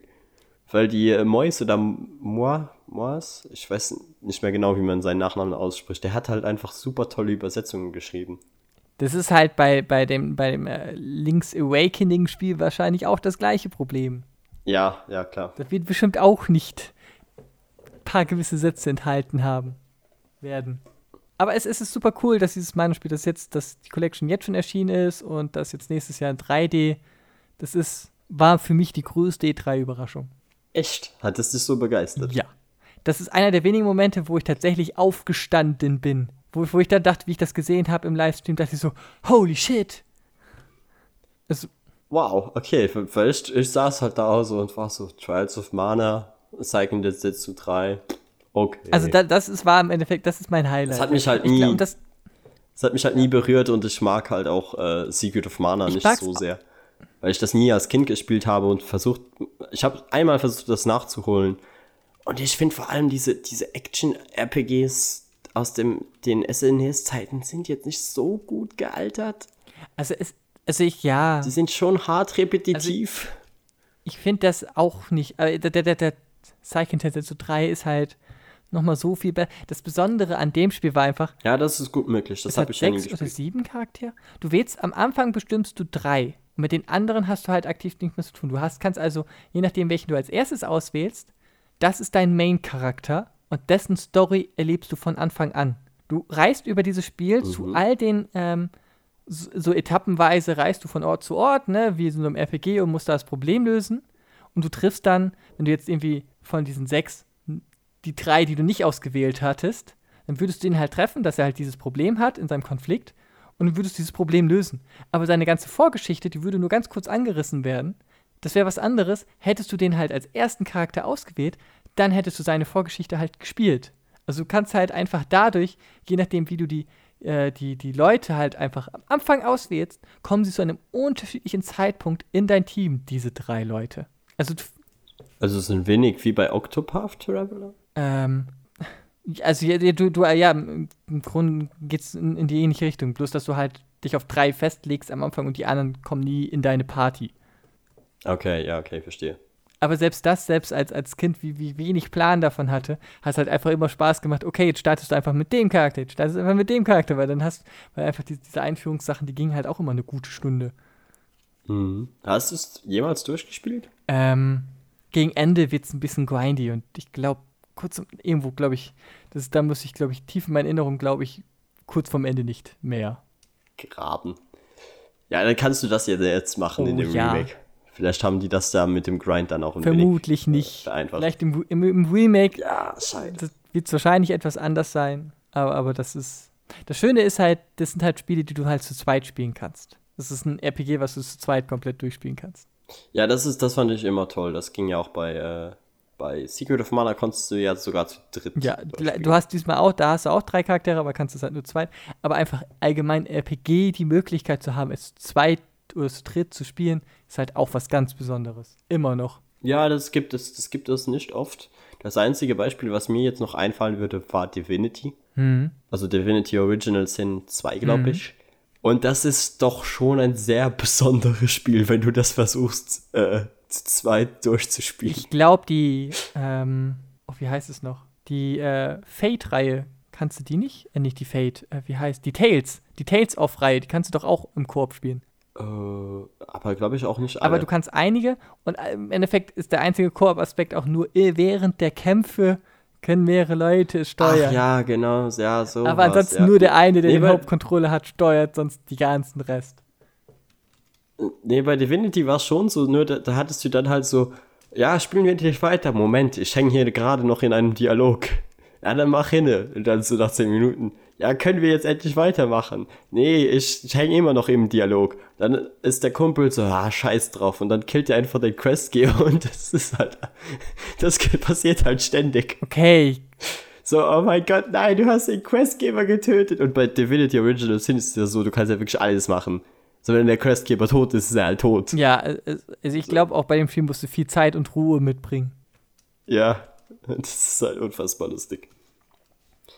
Aber jetzt kommen wir zu unserer letzten News für diese Ausgabe, nämlich der Rückkehr der gemeinsamen Partnerschaft zwischen Nintendo und Microsoft hat endlich Früchte getragen. Wir haben Banjo Kazooie.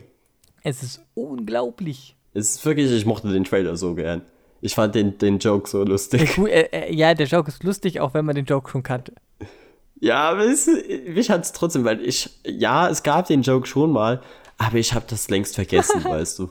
Ja, okay, wenn man es vergessen hat. So, ich hatte das längst nicht mehr im Kopf und dann etwa, da siehst du halt den Hund und den Vogel und bist so, nice, nice try. Und dann kommt Benjo halt tatsächlich rüber und sie heißt, Benjo ist in Smash und alle waren so, oh mein Gott. Ja, es war ja ewig undenkbar, dass das jemals passieren würde. Ja, und ich würde mir, für all die Fans von Banjo Kazooie würde ich mir auch langsam wünschen, dass sie en- endlich ein Drittel Teil bekommen. Also, ich bin absolut nicht die Zielgruppe für solche Spiele, aber es ist halt einer dieser, äh, dieser Reihen, wo die Leute ewig es gibt drauf warten, dass es endlich mal passiert. Haha, Ja, und das wurde doch auch so Ja. gut aufgenommen von der ganzen Community. ich habe zwei Stunden gespielt und dann deinstalliert. Aber nee, also ich find's toll, weil zumindest Smash spiele ich eigentlich sehr gerne, auch wenn ich äh, keine Switch habe, aber bei Kumpels und so. Und dann mit, mit Benjo den Leuten aufs Maul zu hauen, ist doch Ja. super. Und das wäre es dann mit den News für diese Das war ja wenig. Ja, das hat ja auch gar nicht lange gedauert. Eine richtig schöne, knackige, kurze Folge über viele Comic-Themen. So, und dann kommen wir jetzt mal tatsächlich zu dem, was wir gesehen, geschaut, gelesen etc. haben. Was bei mir dieses, dieses Mal auch wieder keine Comics sind. Ich weiß, Leute, es tut mir leid. Ich habe einfach keine Zeit zum Comics lesen. Du teilst die Zeit Aber anders nächste. Ausgabe. Ja, das ist halt auch wahr. Aber nächste Ausgabe, versprochen, gibt's wieder Comics. Das will ich doch mal hoffen. Ist, da ist Kai einmal nicht dabei, ne? Weil Kai ist normalerweise einfach der Comicmann. Ich bin so, hey Kai, ich habe keine Comics gelesen und er so, keine Sorge, holt mal Bier. Deswegen hast du mich doch jetzt auch eingeladen, damit du wenigstens so eine leichte Rettung. Was? Nein, das würde ich nie machen. Okay, dann habe ich mich getäuscht. So, äh, soll ich anfangen oder hast du Lust mit deinem ersten? Weil du hast eigentlich, ja, fang du an, du hast Ich ungerade habe eine Zahlen. ungerade Zahl. Ey, ich dachte mir, Mensch, was, was mag hier jemand so richtig gerne? Was, was, es gibt so, wo, wo man kein Konfliktthema verursachen kann. Da dachte ich mir so, Wo auch noch niemand sich jemals nee, beschwert hat. Nicht. Da dachte ich mir, hey, lass uns mal über Star Wars reden. Oh, toll, Star Wars, das liebe ich ja so. Weißt du, besonders doch richtig toll, die Zeit, seit Disney Star Wars hat, oder?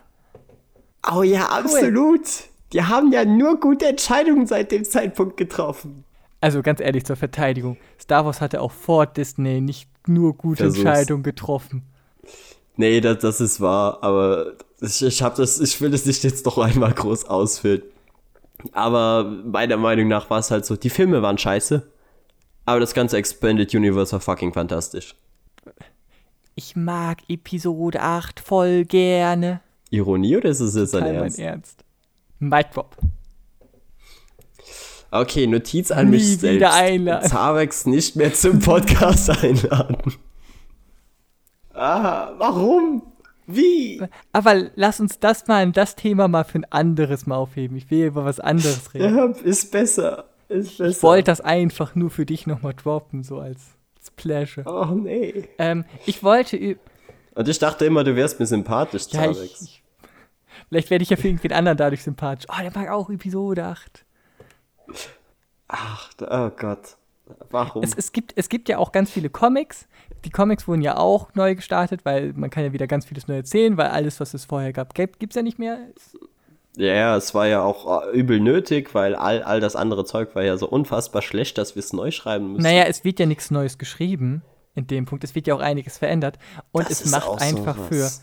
Der Zeitpunkt, es wurde so viel von den Comics und, und den anderen Büchern geschrieben, dann hättest du einen neuen Star Wars-Film Ja, nirgendwo ist mir- mehr reinpacken müssen, auch zu bewusst. sagen, der und der und der Comic ist nicht mehr Kanon. Das ist kreativ nicht gerade geil.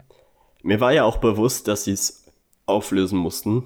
Und das verstehe ich Die ja anderen auch Werke vollkommen. existieren ja immer noch. Also es ist ja Problem- nicht dass sie weg sind. Ja, ja, eben.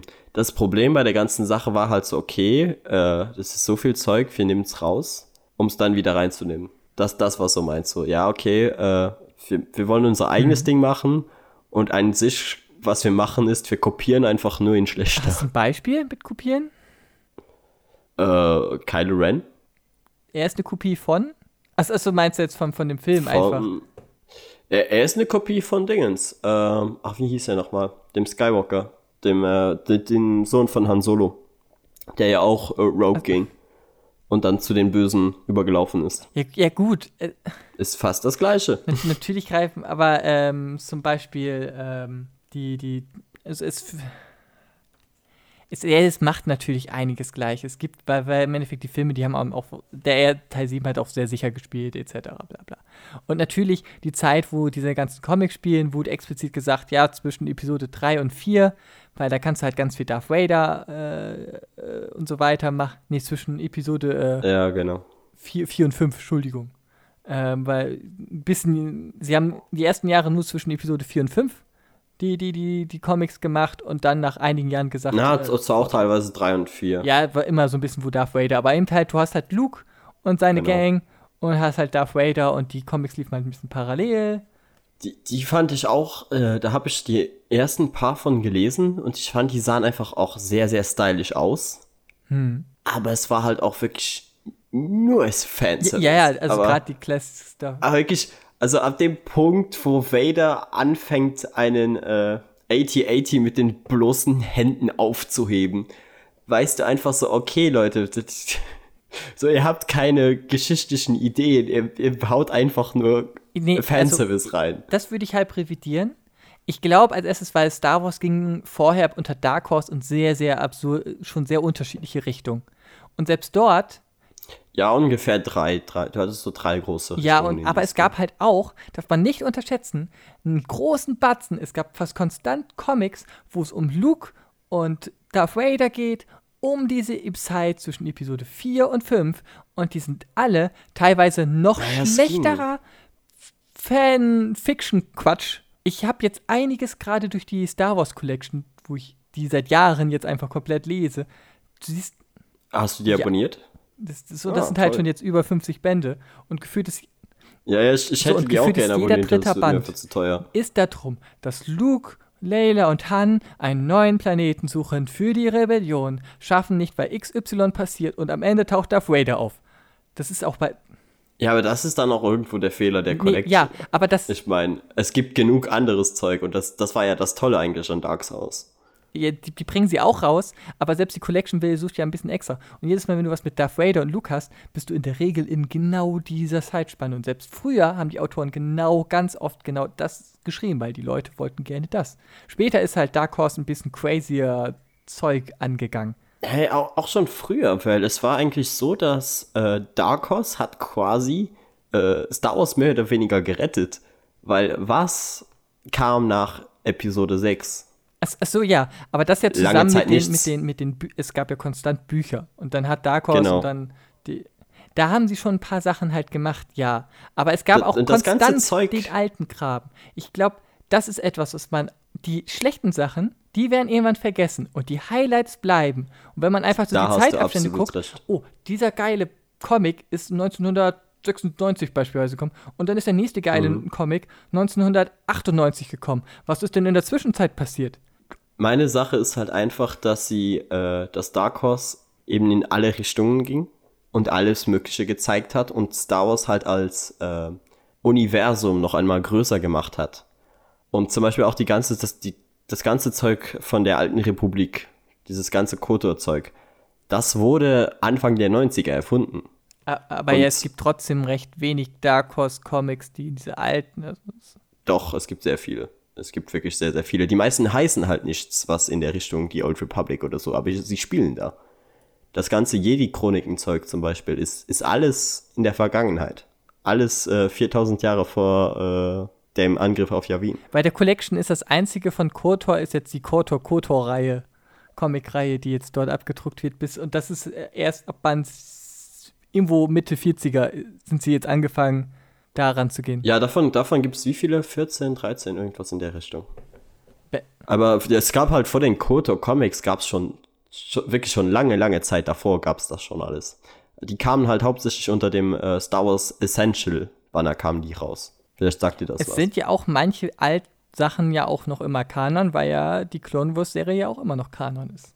Ja, so die Clone Wars, es war Clone Wars und Rebels haben so versucht, so irgendwie die Sachen zusammen zu, zu klauen und noch zu retten, was ging. Clone Wars ist eine fantastische Serie, nichts gegen Clone, Clone Wars. Wars ist die beste.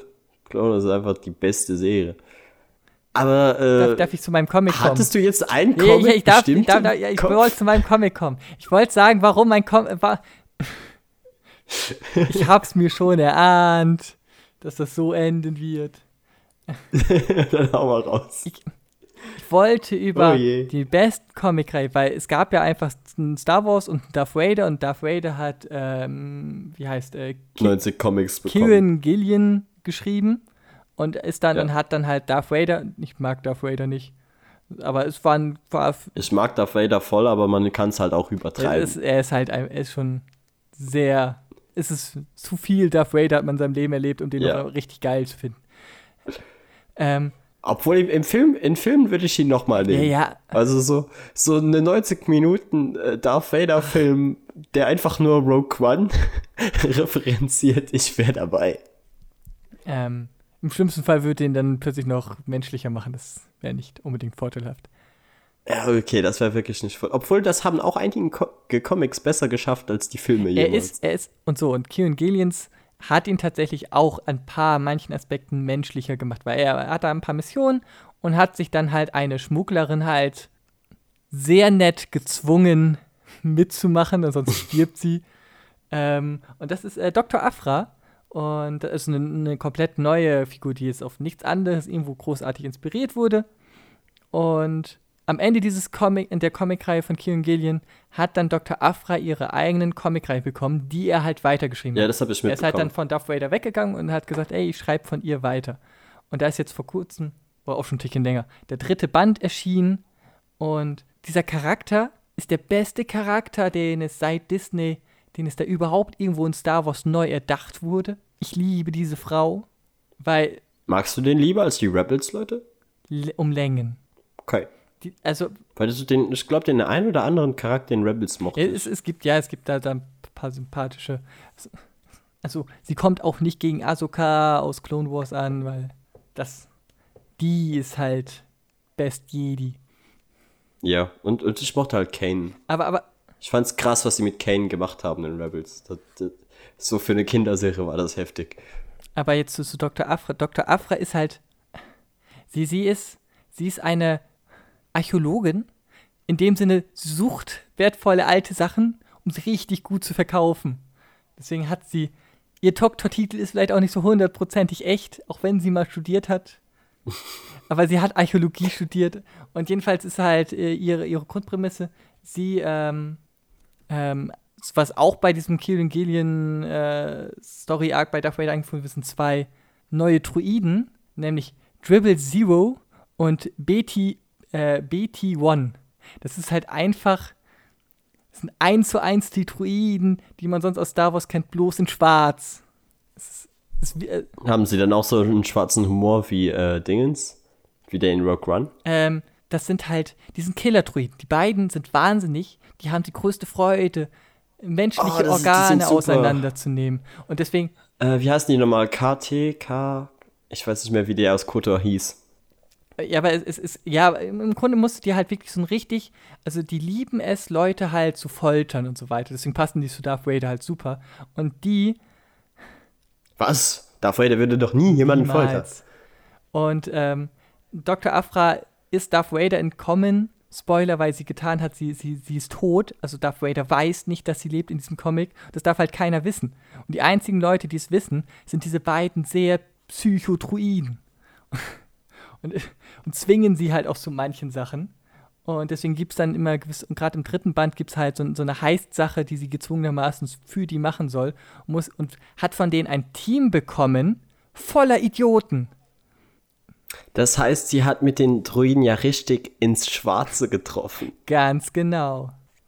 Ähm, und sie ist halt ein, ein sympathischer Charakter, die aber in der Regel niemals was Gutes macht. Also halt immer komplett kom auf dem Ego ist, halt sich selbst sabotiert, aber halt auch ein sehr tougher weiblicher Charakter ist. Strong Independent Women. Und ähm, es gibt tatsächlich, äh, gerade ab Band 3, also schon, schon Band 1 wird angedeutet, aber 3 noch mehr, gibt es sogar halt ähm, ein, ein, eine Romance zwischen ihr und ähm, einer ähm, Kommandantin des Imperiums. Ähm, und das, das, das ist halt eigentlich äh, ganz.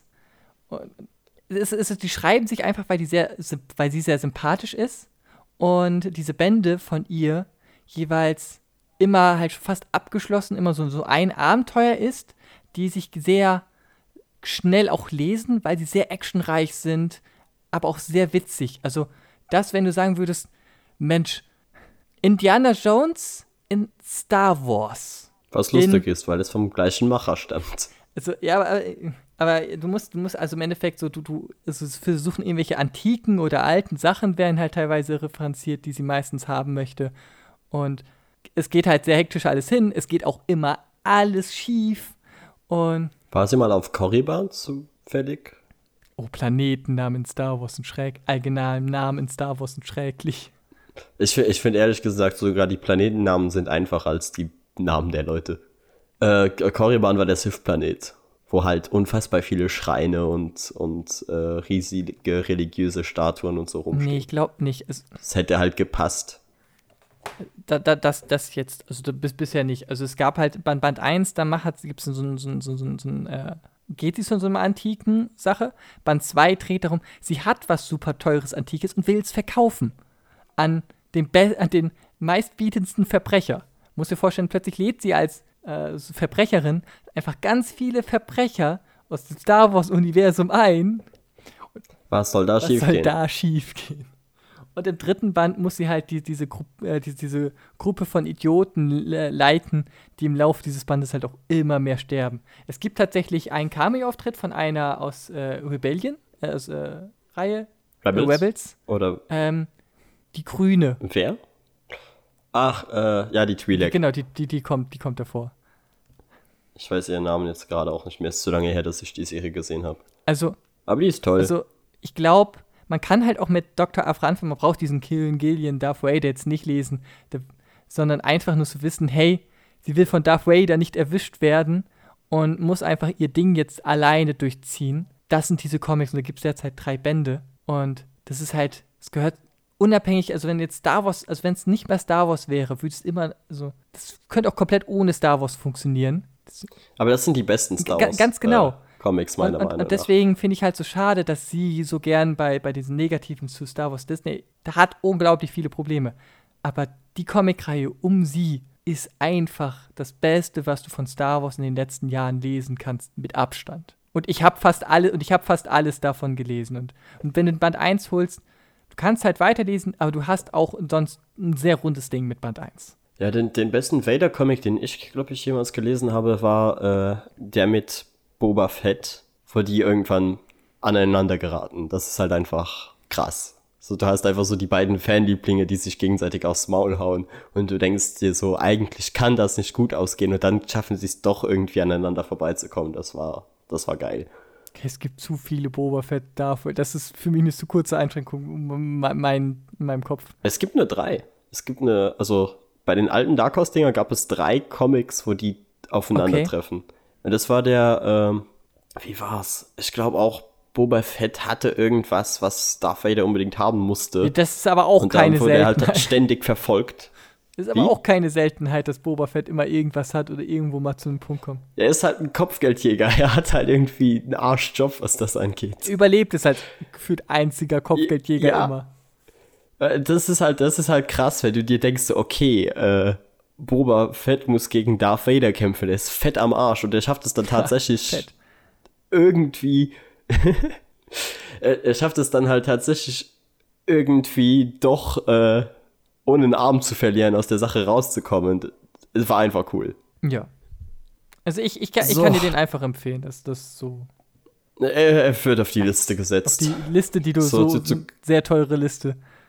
Die, ja, die Liste, die niemals aufhört, wo wir eigentlich mittlerweile einen Jingle rein, jedes Mal so, so, so eine Geld, so, so eine Kasse, die aufgeht, Katsching.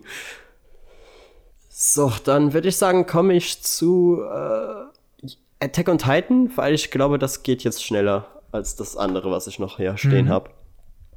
Attack on Titan, ich habe mir jetzt endlich die, das, den zweiten Teil der dritten Staffel angeschaut und das war eigentlich ziemlich super. Ja. Also ich weiß nicht, hast du es gesehen? Ich habe es gelesen. Okay, das heißt, hast du ungefähr äh, eine Idee, wo wir uns gerade befinden? Ich würde vermuten am Wasser, Nein, das war äh, in der Festung, als sie äh, unten in den Keller wollen. Also haben sie den Keller schon gezeigt? Ja, und ganz am Ende haben sie den Keller gezeigt, in der letzten Folge.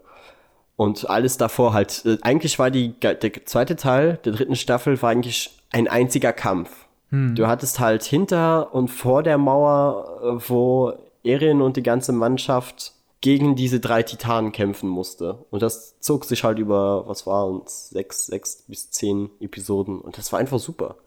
Äh, also was da, was da an Ideen rausgehauen wurde und was für Konsequenzen das Ganze am Ende hatte. Bodycount ist ja auch nicht gerade nie. Nee, der war hoch. Oh Gott. Äh, und vor allem, ich mochte das halt am Ende, als sie diese eine Entscheidung treffen mussten.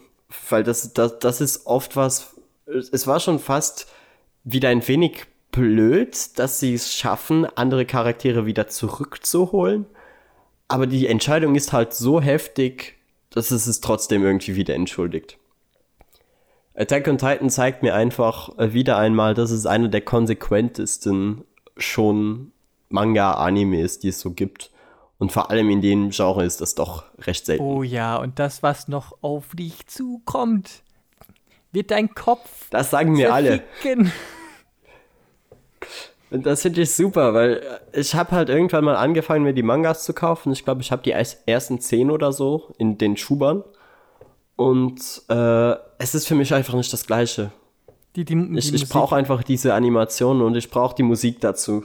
Ich, ich, lese den Manga, muss ich zugeben, mit der Musik. Ja, aber das, das funktioniert auch für mich nicht so ganz, weil, weißt du, dann hast du halt die Musik, die auf jeden Fall super äh, episch anschwillt und du bist so, nee, ich bin eigentlich gerade dabei, einfach nur Dialoge zu lesen.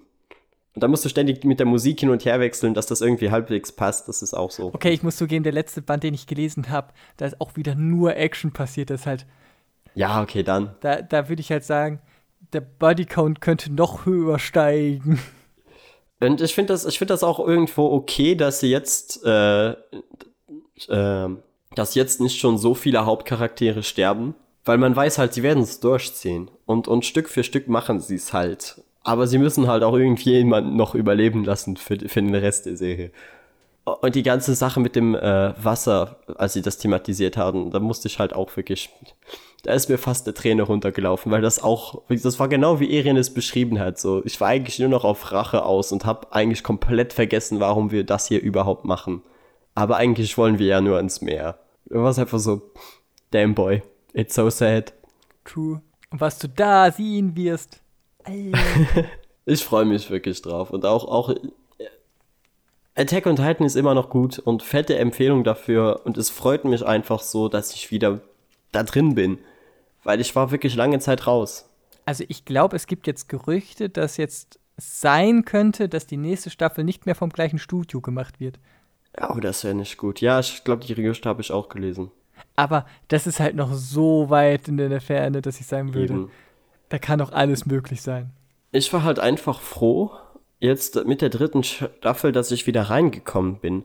Weil ich habe halt die erste Staffel gesehen damals, als sie rauskam und habe die geliebt. Das war so, das war so die Zeit, weißt du, wo so ein Kumpel zu dir sagt, so, hey, schau dir mal Attack on Titan an, scheint ziemlich gut zu sein. Und du bist so einer dieser zehn Leute bei dir äh, im Freundeskreis, der da schaut. Und dann so ein halbes Jahr danach war es einfach der absolute Mainstream. Und dann war lange still. Dann war viel zu lange still. Und irgendwann wurde es einem einfach egal. Weißt du, wenn du zu lange auf was warten musst, dann, dann verschwindet dein Interesse einfach daran. Das ist der Punkt, weswegen ich dann mit dem Manga angefangen bin. Weil ich, weil der Abstand halt sehr groß war. Ja, das kann ich auch irgendwo nachvollziehen. Aber wie gesagt, für mich ist es einfach nicht das Gleiche. Und dann kam Staffel 2 und Staffel 2 war, ja, enttäuschend. Nicht, nicht, weil sie schlecht war, aber einfach, wenn du so lange auf etwas wartest. Und es geht dann weiter und du bist gerade einfach an einem nicht sonderlich interessanten Punkt, beziehungsweise die ersten vier Folgen sind so, wir sitzen in der Kutsche und reden miteinander. Hat's mich halt fast einfach verloren. Und ich hab's weitergeschaut, aber ich war nicht mehr so dabei. Und jetzt mit der dritten Staffel bin ich wieder so richtig drin und richtig gespannt, wie es weitergeht. Nice. So, dann wär's wieder an dir. Cool. Äh, dann dann ähm, gehe ich, geh ich ganz kurz auf äh, 20th Century Boys ein. Ein Manga, wo ich überrascht war, dass du noch nie was davon gehört hast. Weil es was etwas Älteres schon ist. Das ist äh, von äh, Urasawa. Das ist. Ich muss sagen, ich lese nicht sehr viele äh, Mangas und ich lese auch sehr wenig alten Kram. Ähm, also da, das ist der Typ, also von, von dem gibt es halt Film. Ein Film gibt es von 20th Century Boys, ist, glaube ich, sein bekanntestes Werk. Sein zweitbekanntestes Werk ist Monster. Davon gibt es halt auch ein Anime. Das kenne ich. Den habe ich gesehen. okay, und, Der ist super. so, und, und der hat halt jetzt, sein, sein letztes Werk ist zum Beispiel Billy Bad gewesen. Das ist, ist also im Endeffekt, er ist, er, er ist ein Autor, der eher etwas für Erwachsenere schreibt und eher auf Thriller Mystery aus ist. Ja, deshalb, also ich bin so dankbar für Monster. Und, und Weil das wirklich sowas ist, was du selten im Anime-Genre bekommst. Zum Beispiel Monster wird ja auch jetzt, ich glaube, in ein paar Monaten gibt es jetzt die erste Neuauflage von Monster als Manga auf Deutsch. Aber wann bekommen wir endlich eine deutsche Synchro? Niemals. Wann? Also, es So, warum haben wir die nicht schon längst? und 20th Century Boys wurde auch neu aufgelegt. Das hat früher Panini rausgebracht. Und das lief so schlecht. Panini hat es aber nicht eingestellt, sondern auf so einer kleinen ähm, Ausgabenanzahl reduziert, dass du einfach, bevor jetzt diese Neuauflage kam, es nicht in einem realistischen Preisrahmen war, überhaupt die letzten Bände zu kaufen. Ja, das war wahrscheinlich wieder so eine, so eine Aktion wie bei Blam. Da, da ging es so in die Hunderter jetzt dann. Das ist, Ja, genau. und, und jetzt kommen sie halt in Doppelbänden halt raus. Ich habe jetzt die ersten beiden gelesen. Und wo kommen sie jetzt raus? Äh, auch bei Panini. Ach so, okay, das heißt, ja, in Ordnung. Ich dachte, das hätte, klingt, hätte nämlich gerade so sehr nach so einer Cross-Cult-Aktion Nee, nee, tatsächlich bringt das Panini raus. Monster, was jetzt rauskommt, und Billy Bad sind bei Carlson. Aber das ist bei Panini. Okay. Ähm, und da, es geht darum, dass sich ähm, eine Gruppe von Kindern einfach äh, so äh, haben haben in den in den Sommerferien halt viel rumgespielt, haben ihre geheime, ihr geheimen Standort aufgebaut und haben sich halt Geschichten ausgedacht. Und haben sich halt eine Geschichte ausgedacht, wie sie die Helden sind und wie die Bösen die Welt zerstören würden. Also wo sie angreifen würden, was, was die Leute, die Bösen töten, dass die, dass die Bösen halt mit Gift und Bomben angreifen, etc. Und dann springt es in die Gegenwart. Also es spielt alles kurz vor 2000, weil das ist so der Zeitpunkt so 20th Century, also um 2000 Weltuntergang. Ähm, und dann springt es halt äh, dann in die, in die Gegenwart, wo du halt dann den, den coolen Anführer der Clique von den, von den Kindern halt dann siehst, dass er halt nur noch so einen Store hat, halt auf seinem, ähm, halt ein Kind die ganze Zeit dabei und im Store ist halt sein, seine alte Mutter, die ihn immer anmault, weil er halt so einen Convenience Store halt betreibt und nichts geworden ist. Der wollte halt krass Rocker werden, hat übelst verkackt. Ähm, oder er hat, er ist, er ist aus seinem Tagträumen halt niemals rausgekommen. Und seine ganzen Freunde, manche trifft er noch, manche nicht. Aber es verschwinden plötzlich Leute, ähm, ein mysteriöses Symbol taucht überall auf und ein Mann namens der Freund wird überall betitelt. Und im Laufe des Anfangs kommt anscheinend heraus, dass was sich die Kinder früher ausgedacht haben, wie die Welt untergehen sollte von einer bösen Organisation, Passiert, passiert jetzt, jetzt wirklich. Und War klar. wer kann bloß dieser Freund sein? Wegen Das muss jemand sein von den Kindern von früher. Sonst weiß das keiner. Ja, das ist das sozusagen ausgedacht, beziehungsweise es in Realität jetzt versucht umzusetzen. Ganz genau. Und, und, und darum geht das, das Ganze. Und die, die, diese, diese, diese böse Organisation ist eher so eine, so eine Sekte, dass Leute halt wirklich alles für den Freund tun. Weil er ist ja der Freund. Gibt es, gibt es ein Anime dazu? Es gibt einen Realfilm. Ja, aber Realfilme sind das Aber Problem ja, es gibt kein Anime. Und der Realfilm ist jetzt auch schon ganz gekürzt älter. dann. Ja. Aber das klingt eigentlich interessant. Und, und das Ist zwar nicht so, als hätte ich Zeit dafür, aber es klingt interessant. Und es ist halt gerade, wenn, wenn man sonst sagt, oh, normale Manga sind sehr, es liest sich wenig wie ein normaler Manga, weil einfach, du kennst, du hast ja Monster gesehen, es, es, es, Ja. es sieht sich ja auch anders. Es ist ja schon etwas anders von seiner Art, wie es seine Story erzählt. Mit Ja, ich mochte, ich mag auch, wenn äh, Manga und Anime versuchen, ihre Charaktere asiatisch aussehen zu lassen. Ja, also das, Das, ist sowas, was sehr, sehr wenige äh, Manga und Anime machen. Und ich finde das eigentlich sehr schade. Also, keine Ahnung, das ist irgendwie so, warum? Also, das ist eure Kultur und warum äh, sehen alle bei euch in Manga und Anime aus mit riesigen Glubschaugen und so? Ich meine, teilweise kann es super cool aussehen, aber es ist halt schade, dass wenn du eine gewisse Gruppe an Menschen repräsentierst, sie trotzdem alle aussehen, als würden sie aus dem Westen kommen. da frage ich mich, inwiefern die selber halt sagen, oh, hier gibt es eine optische Variation. Ja, okay, das ist, das ist natürlich möglich. vielleicht, vielleicht nimmt man das vielleicht aus der westlichen Perspektive eher. Also es sind die Leute sehen halt, also was man bei, bei Urasawa halt sagen kann, die Leute, die haben halt Gesichtsausdrücke und sehen halt auch viele sehr unterschiedlich aus. Du hast, Genau. du hast so, so seine, du hast so gewisse grob Gesichtform, also der hat einen Zeichenstil, den erkennst du halt zwischen allen anderen halt wieder. Weil deine Charaktere halt etwas anders aussehen. Aber es geht halt auch wieder viel, es wechselt auch manchmal so ein bisschen den Fokus des, des Hauptcharakters und, und gerade im, im, im ersten Band ist noch sehr viel, glaubt es halt auch keiner und dann gerade im zweiten Band, da beginnt dann erst richtig dieser Intrigenkonflikt und anscheinend gibt es ein paar, und es ist, es ist so fraglich, wie viel, ist es jetzt alles real? Gibt es irgendwelche mystischen Elemente oder nicht? Das heißt, es geht so wirklich in die Richtung Mystery. Also es, es ist so, so viel Mystery auf einem sehr Erwachsenen. Also du hast nicht irgendwie edgy oder du hast auch nicht irgendwie großartig starke Gewalt oder sonst was, sondern es, es fokussiert sich einfach, ich finde halt, das ist die beste F- Manga und ein richtiger, richtiger Mystery-Thriller. Ohne jetzt irgendwie Abzweigung in irgendwelche anderen Richtungen. Das ist ein knallharter äh, Mystery-Thriller. wie groß ist der? Beziehungsweise wie lange geht der? Das müssten jetzt, uh, äh, ich glaube, zehn Doppelbände dann sein. Okay, das ist das. Das heißt, es ist doch schon ein wenig was. Also das war in seiner, da muss ich einfach mal kurz nachgucken. Es waren 22 Bände in, in, in den normalen und es kommen immer Doppelbände, also müssten das elf Doppelbände Ja. dann werden. Das sind doch schon einige. Und Panini ist jetzt in seiner Preisausgabe jetzt auch nicht die günstigen. Ein Band kostet 19 Euro. Ja, das ist aber bei so Doppelbänden des Öfteren mal der Fall. Also ich hab, ich hatte damals, was hatte ich gesammelt? Ich glaube, war von Crosscult. Kann das sein? Nee, von äh, Tokyo Pop. Hatte ich die Betum Doppelbände. Und die haben auch so um die 15 Euro. Es ist auch ein etwas größeres Manga-Format. Genau, also genau, das ist kleine. größer. Doppelband. Hat auch aus irgendeinem Grund so eine Art Plastikschutzfolie jedes Mal um den Band. Und wenn du diese Folie. Meinst du, dass die so versiegelt sind, so Nee, nee, eingepackt? diese, diese Folie kannst du halt einfach abmachen und dann auf dieser, auf dieser Folie drumherum ist einfach äh, das Logo von 20th Century Boy und so weiter drauf. Ah, ja, okay, ich, Wenn du das ich weiß, was abmachst, du meinst. Dann hast du nur noch das Bild ohne Text. ja, ja, ich erinnere mich dran. Ähm, die Franzosen machen das sehr gerne. Die haben das bei fast all ihren Mangas. Das hatte ich jetzt in Deutschland hatte ich das in der Form jetzt noch nicht gesehen. Ja, ja, das ist, wie gesagt, in, äh, Frankreich ist das sehr, sehr üblich. Da hast du dann auch, dass das äh, Cover ist in Farbe in diesem äh, Plastikeinband und wenn du den runternimmst, ist das Cover eigentlich nur noch so in so äh, gelb, gelblichem Schwarz-Weiß. Okay, es, es, hat, es hat hier schon ein bisschen Farbe und sie haben immer jetzt große Gesichtsporträts anscheinend von den jeweiligen Charakteren jetzt sich dafür entschieden, statt die Original-Manga-Cover. Also es wird wahrscheinlich optisch am Ende richtig schick aussehen.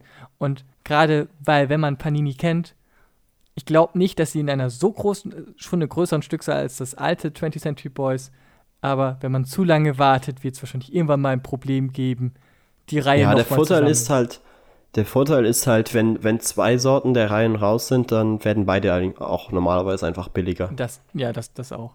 Also nicht immer, es gibt auch manchmal wirklich so Sammlergeschichten, wo es dann heißt, ja, aber das ist die alte Ausgabe, also kostet die jetzt viel mehr. Aber meistens, wenn es einen Re-Release gibt, werden einfach beide billiger.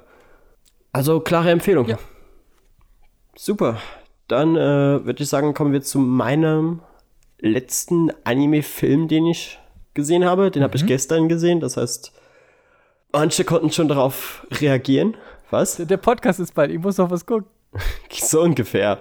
Nee, ich, ich hatte einfach, ich brauche wirklich, also, es ist Your Name. Und so eine Art Film, da muss ich im richtigen Mindset sein, Verständlich. um mir das anzuschauen. Das kann ich nicht einfach mal so wegschauen und ich bin gerade nach Hause gekommen, war leicht müde, leicht angetrunken und dachte mir so, jetzt, jetzt schaue ich mir Your Name an. Was richtig Gutes für die Fields machen. Ja, genau. Und es war, es war wirklich schön. Also, es ist jetzt nicht der beste Film, den ich jemals gesehen habe. Das ist ja immer so das Problem ein wenig bei so gehypten Dingern, dass du einfach mit viel zu hohen Erwartungen schon fast rangehst, weil du einfach, du kommst einfach nicht mehr drum rum, weißt du, du hörst einfach von allen, allen Seiten so, oh mein Gott, es ist so gut, es ist so schön, es ist so super. Und dann musst du schon wirklich dich quasi zwingen, jetzt nicht mit der Erwartungshaltung an einen Film reinzugehen, weil sonst, sonst wirst du dem Film einfach nicht gerecht. Und er hat halt auch angefangen mit dieser äh, Body-Swap-Geschichte. Und so ungefähr bis, bis zum zweiten Akt dachte ich mir, puh, okay. Also er sieht unfassbar schön aus. Da, da kann ich nichts gegen sagen. Der äh, Anime-Film ist einer der schönsten Filme, der schönsten Anime-Filme, die ich je gesehen habe. Aber halt geschichtlich fängt er doch sehr langsam und seicht an. Oder würdest du mir da widersprechen, Zabex? Ja, er fängt, er sagt dann ja. Bis zu einem gewissen Punkt. Und genau, und ab da dachte ich mir so, okay, wenn das jetzt so bleibt und einfach nur so eine wholesome Slice of Life Geschichte ist, dann ist der halt ganz okay, aber jetzt auch kein überragender Film. Ich, ich brauche doch schon irgendwo die, die Stakes. Sonst, sonst fange ich an, mich zu langweilen. Und ich, ich hing auch so bei, am Anfang ein wenig auf dem Handy und habe noch so ein paar Sachen nebenbei gemacht. Und wenn sie dann aber mal bis zum Twist kommen, den ich jetzt hier auch nicht verraten will, aber ich schätze, die meisten haben den Film eh bereits gesehen, dann zieht der Film halt an. Und da hatte er mich dann. Da hatte er mich dann auch wirklich begeistert, weil dann hattest du sozusagen ein Abenteuer, etwas, worauf das Ganze hinläuft. Und dann war ich wirklich dabei. Wie ging es dir damals? Ich habe den im Kino ich schätze, du hast gesehen. den. Okay, das heißt so ungefähr vor drei Jahren. Das war so lange ist es, glaube ich, auch noch nicht her. Das ich. Okay, dann war ja einfach, also der Release des Films war halt 2016. Deshalb Ja, aber, aber sein, in das Deutschland, äh, also in Amerika kam er gedauert noch mal ein ganzes Stückchen später und in Deutschland noch mal ein ganzes Stückchen später. Ja, weil bei uns kam er quasi mehr oder weniger bei Release, also in Luxemburg kam er mehr oder weniger quasi bei Release raus. Halt auf Japanisch mit französischen Untertiteln. Und das will sich halt kein Schwein geben. Ich, mei ich meine, der kam Anfang 2018 auf im deutschen Kino. Okay. Ja, ich glaube Anfang 2018 war das. Und wie stehst du jetzt allgemein zum Film? Ich habe geweint und das, das sagt, dass ein sehr emotionaler Ja, glaub, Film sagt alles erfüllt aus. hat, wenn du da sitzt in einem vollen Kino und einfach nur sagst, Ja. das ist so schön und traurig. Ich hatte halt auch äh, ein wenig, also es ist, äh, weißt du, es ist halt so sehr konstruiert, das Ganze. Es ist halt wirklich so extrem, extrem konstruiert. So, so, du hast einfach Dinge, so ein Typ erwacht in dem Körper eines Mädels und das Ganze äh, ist extrem jugendfrei. Und ich denke mir so, Leute, ich find's super, dass ihr es so macht und aber wir wissen alle, wie das aussehen würde. Ja, gut, ja, gut, der, der, der Moment, also Das sind alles so, so Sachen, die halt hätte auch da in so sehr schnellen Gag, schlimmen Gag-Richtungen plötzlich gehen können. Ja, eben. Das, das hätte auch ganz anders. Und, und auch die Sache mit dem Brüste anfassen war, wurde auch irgendwann so. Das erste Mal war es lustig, aber weil, weil er das dann jedes Mal macht, als er aufwacht, bin ich so, okay, jetzt, jetzt langsam fängt es an, merkwürdig zu werden. Ja, aber der, der Fokus von dem bewegt sich ja auch sehr schnell weg. Ja, und auch so, solche Sachen wie. Also am Ende hat sich's dann halt irgendwo erklärt und aufgelöst, aber äh, ich hatte mir die ganze Zeit gedacht, warum telefonieren die nicht miteinander? Es könnte so leicht sein. Weißt Ja. du, weil sie schreiben sich ja extra so alle möglichen Informationen in ihr, in ihr Tagebuch da rein, damit sie irgendwie das Ganze halbwegs normal über die Bühne bringen können. Und ich denke mir so, es könnte so einfach sein. Gib dem einen die Nummer, ruf ihm an und äh, frag ihn, was Sache ist. Wie gesagt, das, das lösen sie dann ganz gut in der Mitte des Films. Dann, dann erklärt sich's auch. Weil sie hat, ich glaube, äh, Mitsuka oder wie sie hieß, hat auch versucht, dem Typen ab und zu mal anzurufen ist, und der ist da nicht rangegangen, beziehungsweise sie konnte ihn nicht erreichen und das machte äh, am Ende dann auch irgendwo alles Sinn. Aber das sind halt alles, weißt du, so kleine Pet Peeves, die dir halt im Film au- auffallen, wo du dir denkst, okay, warum macht ihr das jetzt nicht so oder so? Ja, aber es kommt halt später zusammen, dass man sagt, ja, im Großen und Ganzen macht das alles cool Sinn. Genau. Und ich finde es auch gut, dass, dass man da auch jetzt nicht zu viel äh, drauf eingeht, das alles zu versuchen zu erklären. Er, er, er, der Fokus ist die emotionale Ebene Genau. und, Und das ist- erfüllt er bleibt perfekt. eben. Und es bleibt recht oberflächlich. Das Einzige, was mich verwirrt hatte, war, als sie sich die Namen auf die Hand schreiben und sie schaut auf die Hand und es steht einfach drauf, ich liebe dich. Und ich dachte mir so, hä, wo kommt, das kommt jetzt irgendwie doch sehr aus dem Nichts. Aber war schon süß. Ja, aber warum? Aber war süß. Aber warum? In meiner Erinnerung habe ich nur noch süß abgespeichert. Im weiteren Kontext ist mir leicht entfallen. Spießen her. Ja, weil es war halt so, äh, sie treffen sich da auf dem Berg und sind so, ja, lass uns unsere Namen auf die Hand schreiben, dass wir die nie wieder vergessen. Und das ist so das erste Mal, also, wo sie sich wirklich treffen. Und er schreibt ihr dann, anstatt ihren Namen, schreibt er ihr halt auf Japanisch, ich liebe dich drauf. Und ich denke mir so, Moment. So, ich, ich hatte nie so solche Vibes während des Films, dass die sich so sehr mögen, weißt du? Mach mir nicht den Film kaputt. ich habe hab gerade auch ehrlich, da, ich habe ich hab so das Konstrukt dabei, die Emotionen habe ich mit dabei, aber so den kompletten Zusammenhang, ja, natürlich, ob das jetzt so auch die, die klügste Aktion ist, einfach nur das zu schreiben, hätte er nicht dazu noch so einen Namen hinschreiben können und das. Nee, nee, das, das meinte ich, das meinte ich auch alles gar nicht. Ich meinte einfach nur, so, wie gesagt, es kam aus dem Nichts. So, okay, er liebt sie angeblich, aber warum? Es, äh, das war äh, wirklich so der Punkt, wo ich einfach nur ein wenig verwirrt war. Aber allgemein, es war ein wundervoller Film. Weil er vielleicht dadurch weiß, wie, wie ihr Leben ist und wie die Leute mit ihr umgehen, hat er sie ja auch kennengelernt. Ja, vi- vielleicht die- kann man die- das so diese argumentieren. Person, die, sie, die er da kennengelernt hat, hat er lieben gelernt. Das hast du sehr schön gesagt, Zabex. Ich habe dafür ein bisschen gebraucht, aber danke.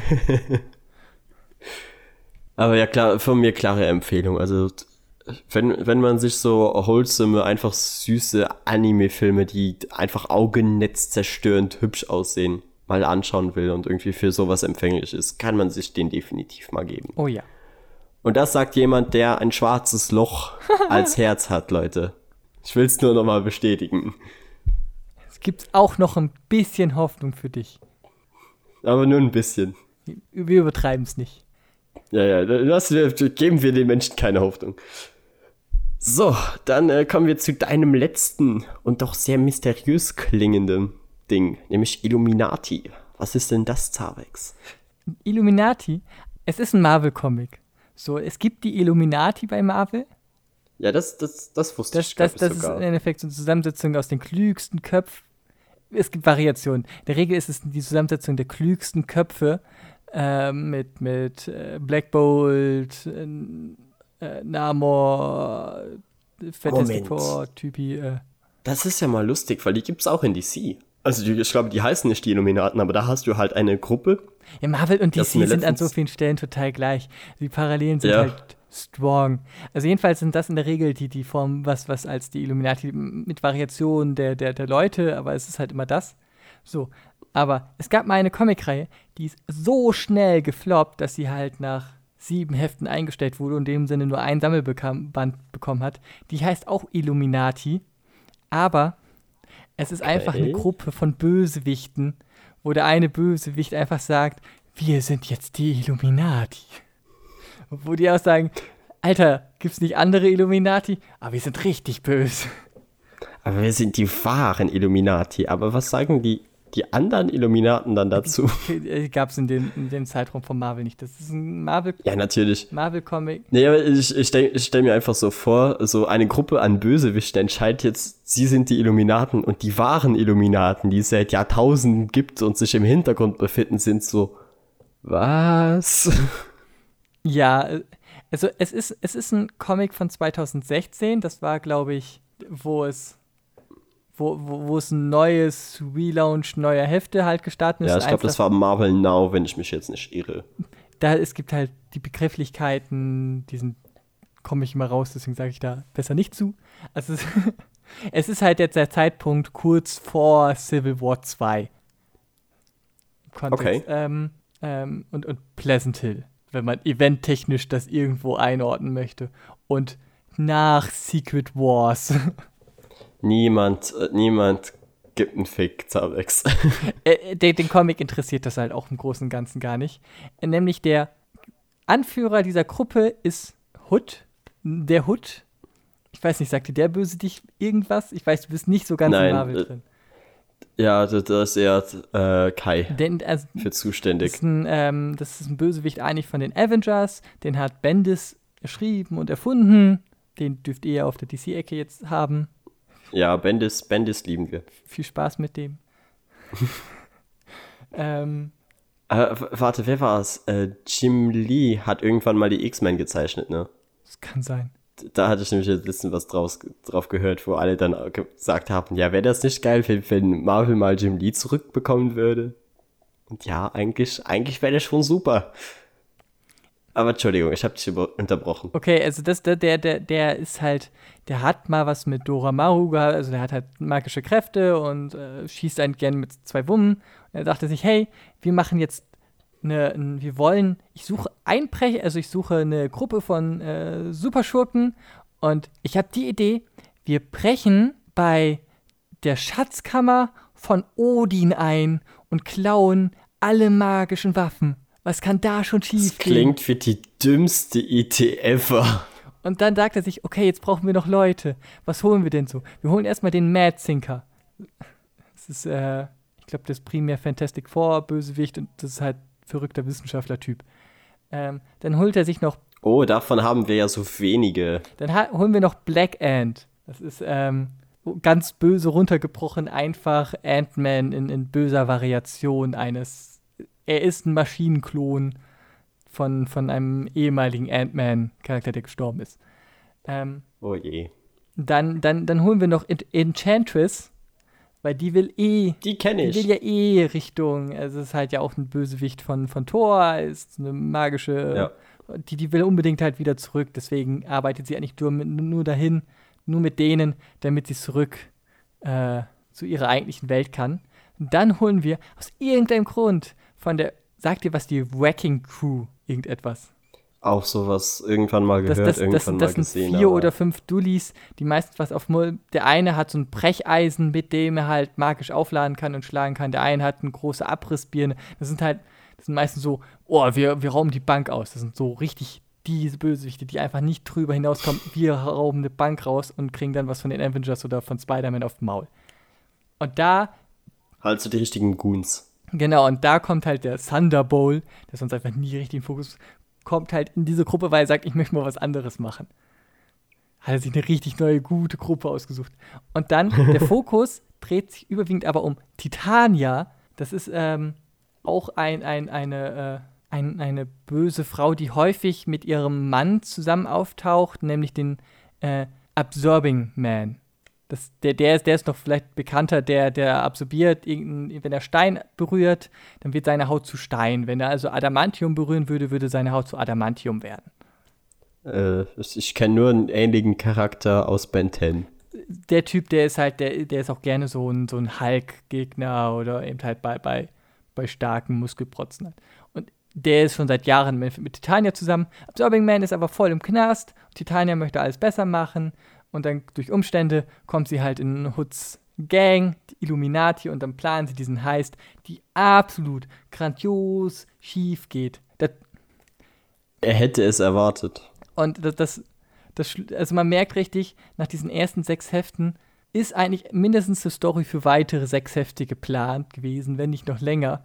Aber weil es sich nicht verkauft hat, weil keiner kennt diese Charaktere. Oder genau das wollte ich jetzt auch halt sagen. Das wundert mich halt auch überhaupt nicht, dass, dass sowas nicht erfolgreich ist, weil du nimmst einfach die C- bzw. F-Garde von Marvel Superschurken und erwartest, dass sich das verkauft.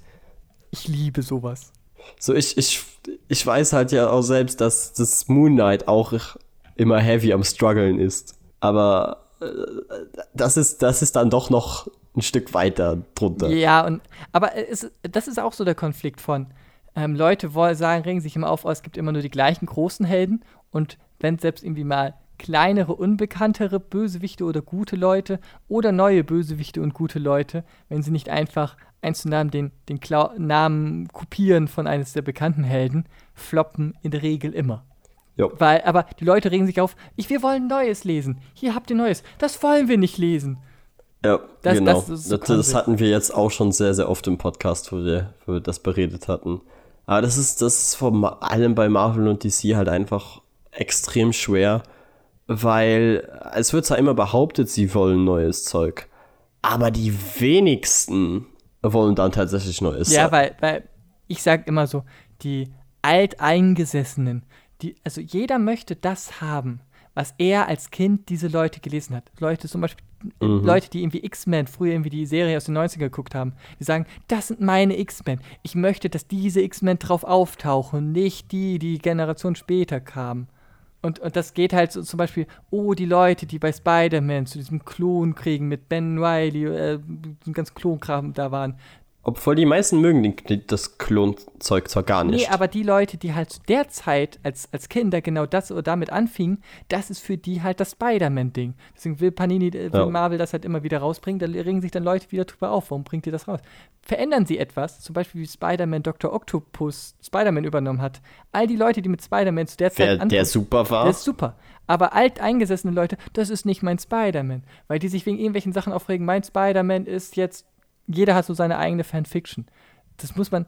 Ja. Und alte Charaktere. Du musst halt irgendwie entweder daraus auf, ausbrechen und irgendwie bereit sein für Neues und dich darauf einlassen, oder du lässt es halt einfach bleiben. Ja, und, und das Grundsätzliche, was man sich bei DC und Marvel merken sollte, in der Regel geht alles, nachdem ein Autor eine lange Geschichte hat, immer wieder zu dem Ursprung, Ursprung allem zurück. Gerade bei den ganz großen Charakteren. Sag das, sag das dem armen Tom King. Oh, der Typ tut mir so leid. Äh, äh, der hat jetzt bei Batman so viel Zeit und Arbeit da reingesteckt. Und jetzt, jetzt, jetzt geht er quasi weg und wir wissen alle, es wird, es wird wieder einen Relaunch geben, es wird wieder alles so sein wie vorher und wahrscheinlich fragen sie sogar Snyder, ob Snyder nicht wieder Bock hat, Batman zu schreiben. Aber das, das ist halt, ähm, wenn, wenn Leute irgendwas ganz groß verändern, das, ich finde es halt auch, ich glaube, man darf nicht mit der Prämisse gehen, dass diese Charaktere groß verändert werden. Welche Charaktere groß verändert werden können, sind die B-C-Riege. Ja, weil es da niemanden kümmert. Oder eben halt dann die Leser. Und wenn, deswegen mag ich halt teilweise, wenn so ein B-Charakter halt dann tatsächlich stirbt, ist der höhere Wahrscheinlichkeit, dass er einfach tot bleibt. Ja, das, der, der einzige Charakter, der bis heute, wo sie es irgendwie geschafft haben, dass er nicht wiederkommt, ist Gwen Stacy. Nee. Wie nee? Die ist schon mehrfach wiederbelebt worden. Aber in der, in der offiziellen Ja. Reihe blieb sie doch tot. Sie wurde aber einmal wiederbelebt, damit sie mit Osborn ein Kind gezeugt hat, weil sie in Europa mit ihm heimlich gelebt hat. Ja, ja, ja, das, Die Geschichte, das, das die selbst Marvel was. Das war diese grausame ignoriert. Den Geschichte. Bösewicht, den Ja, gibt es tatsächlich immer noch. Dann gibt es halt Gwen Stacy, als sie nochmals das letzte Mal mit den Klonen wiederbelebt wurde, nochmal ein bisschen mit Peter reden durfte. Ja, aber allgemein ist sie halt äh, trotzdem weg. Naja, du hast halt im Endeffekt, dadurch, dass du diese alternative Universums Gwen Stacy hast, hast du schon sehr massiv Gwen Stacy im Kopf. Weil Schon wieder war. Spider-Gwen ist halt. Aber ich glaube, dieses, oh nein, dieses Tod, dieses, dieses Gag darüber zu machen, das, das kannst du halt auch. Ich glaube, Leute nehmen das halt auch zu ernst. Ähm, Tode, desto besser. Es, es gibt Tode, die konstruiert sind von Anfang an, dass die wiederkommen, die Charaktere. Einfach der bekannteste Sup- Siehe Wolverine. oder der bekannteste Superman-Tod. Der ist von Anfang an so geschrieben worden, dass Superman wiederkommt. Ja, aber das haben die Leute echt alle gekauft. Ja, Da, da hat es ja jeder geglaubt. ja, aber die Story die, war von, die haben das ja auch so rausgebracht. Genau. Die, aber da, da hat man zum A gesehen, es verkauft sich dadurch besser. B, Mhm. oh mein Gott, es ist ja. vorher geschrieben worden, dass er eh wiederkommt. Also es wurde nicht konzipiert, so man kann das Mysterium machen. Gerade zu Zeiten von weniger online glauben es die Leute sogar noch härter. Zum Beispiel Wolverine wurde auch so geschrieben, dass er stirbt und dass er später wiederkommt. Das ist halt alles. Der Gag ist zum Beispiel bei Wolverine, dann, dann packst du halt dann einfach äh, X23 in dieses Wolverine-Kostüm. Leute kaufen plötzlich X23, weil sie sagen, hey, cool, ja, okay, es ist nicht mein, nicht der Wolverine, aber es ist ein Wolverine-Comic. Wolverine kommt wieder, Ja. X23 bekommt eine eigene Comicreihe danach und die verkauft sich nur halb so Und- viel, weil sie Ja, nicht, genau. weil, denke ich mir so, Genau. WTF, Leute? Aber, aber das, das hatte ich auch schon mit Kai beredet. So, Wolverine war tot, aber eigentlich, da hat es dann Old Man Logan, der aus einer anderen Zeit kam genau, und der war dann wieder bei X-Men Blau, bei X-Men Rot, bei X-Men Er Gold. war nur bei X-Men Gold. So, "What?" nee, er ist nee, rumgesprungen. der ist nur bei X-Men Gold gewesen. Bei Blau war er kein bisschen. Bist du ganz sicher? Bei Blau, Was bei ich Blau da war ein Cover Dakin. gesehen? Okay. Also der Sohn Ich, hab, ich hatte jetzt wirklich im Kopf, dass ich ein Cover gesehen habe, auch mit X-Men Blau, wo er dabei war. Nee, Hm. das ist nur Gold gewesen. Okay. Und Waffe X. Und seine eigene Reihe. Und jetzt stirbt er gerade. Ganz langsam. Oh je. In einem zwölfteiligen Special, wo er stirbt. Also. Ein zwölfteiliges Also ich- Special über den Tod. Ja, ich Oh glaube, Gott. äh, The Death of Old Man Logan heißt das Ding. Ja, also die heißen ja meistens. Der, so, der Typ, der hat jetzt, ich finde, der hat nur ganz okay, der hat 50 Ba- Hefte, ich glaube 50 oder 40 Hefte bekommen und jetzt ein zwölfteiliges Ehrlich, Finale. ich finde, der hat es auch einfach verdient. also das, das hat Also, sich ja also wenn verkauft. Old Man Logan stirbt und tot bleiben darf, dann, dann hat er es absolut verdient. In dem Sinne hat er ja was, was der Rundes bekommen. Jetzt, jetzt bringt der Panini da Ja. in Marvel ja eher so Old Man Peter Quill raus und Old Man Hawkeye und Hawkeye, genau. Ich bin halt immer noch der Meinung, äh, dass bei äh, Marvel und DC der, das Einzige, wie sie das Ganze irgendwie hinbiegen können, ist, sie machen à la Flashpoint. nee, Ich glaube, das hatte ich auch in Also letzten- DC hat es ja schon der so oft Ausgabe gemacht. gesagt. Was war die Folge von DC? Aktuell weiß keiner mehr bei DC, was irgendwas Kanon ist. Ja, nee, nee, das ist ja, das ist ja offiziell. Ich glaube, du hast mich falsch verstanden, was ich meinte mit Flashpoint. Was ich damit meinte, ist, sie äh, öffnen Spin-off-Reihen, die äh, für sich in sich abgeschlossen sind und nichts mit irgendwas zu tun haben. Vielleicht war jetzt Flashpoint das falsche Beispiel, äh, dann würde ich eher Injustice nennen. Ja, ja okay, ja, Verstehst du? genau, das, das So, du hast besser. einfach dieses Universum, da passiert alles Mögliche und alles, und es gibt keine Crossover oder so. Alles, was in diesem Universum passiert, ist in diesem Universum Kanon und auch nur in Also dem. meinst du das wie das ultimative Universum bei Marvel? genau, genau so. Was sich nach ein paar Jahren so schlecht verkauft hatte, weil es keiner mehr wollte, Aber es hat sich sehr lange, es hat sich sehr, lange. super gut und dann mit der verkauft. Zeit sich so schlecht verkauft hatte, weil einfach sehr viele Charaktere tot waren und dann musste die B-Riege ran oder neue Charaktere, die kaum jemand haben wollte. Ja, aber du, du kannst es auch nicht ewig ziehen. Das ist auch sowas, das darfst du auch nicht machen. Du kannst es nicht ewig ziehen, sondern du musst dann irgendwo einen, einen Schlusspunkt ziehen. Und dann nochmal ein Und neues. dann machst du eine neue Reihe auf. Genau. Und dann eine neue Reihe mit neuen Geschichten, mit anderen Sachen. Aber ist, ist Aber jetzt so mit etwas ähnlichen nicht wie Charakteren. zum Beispiel die Spider-Gwen-Reihe sowas? Zum Beispiel, ja. Es gibt ja die Reihen. Ich weiß halt nicht, wie gut die sind. Spider-Gwen-Reihe ist von recht denen- beliebt. Es ist aber jetzt auch, der, der, der Fokus ist, glaube ich, ich weiß nicht, ob es was für dich ist, weil du nicht die Zielgruppe dafür bist. Ja, möglich. Aber Spider-Man ist vielleicht auch jetzt noch ein sehr, wie soll ich sagen, verwässertes Beispiel. Weil da hast du dann so den, den einen Charakter, während du bei äh, Injustice oder damals bei Flashpoint ja wirklich einfach ein großes Universum Also bei. Spider-Gwen hast du ja auch ein Universum, wo alle Charaktere anders sind. Da ist ja, ich meine, ähm, da ist ja, ähm, Daredevil gibt's ja nicht, Matt Murdock ist ja der ähm, Lakai von Kingpin. Also es wird fast jeder Bösewicht hat eine Variation und Gute sind anders und es gibt andere Charaktere, die das besetzt werden. Das, da wurde, es gibt ja acht, ja, aber neun machen Bände sie so viel draus oder ist das eher einfach nur ein Gimmick? Es, es thematisiert halt ja, dass das ist alles. Bei Gwen Stacy, äh, bei, bei, bei Spider-Gwen kann man immer wieder, dadurch, dass sie halt ab einem gewissen Zeitpunkt so ein Dimensions-Hop-Ding hat, ist sie auch häufiger mal in, in dem 616, in dem klassischen Marvel-Universum. Ja, da, das würde ich halt vermeiden. Aber so einen Ansatz gibt es. Ich weiß halt, bei, bei DC gibt es ja viel häufiger, deswegen gibt diese, diese, diese extra Labels, um halt abgeschlossene Geschichten dazu erzählen. Genau. Sowas gibt es ja immer wieder mal. Es ist ja so nicht, das beim Marvel gab es ja ganz lange die Max-Sachen, die ja auch genau das erfüllt haben. Ja, aber von Max ist auch quasi nichts äh, hängen geblieben außer Punisher.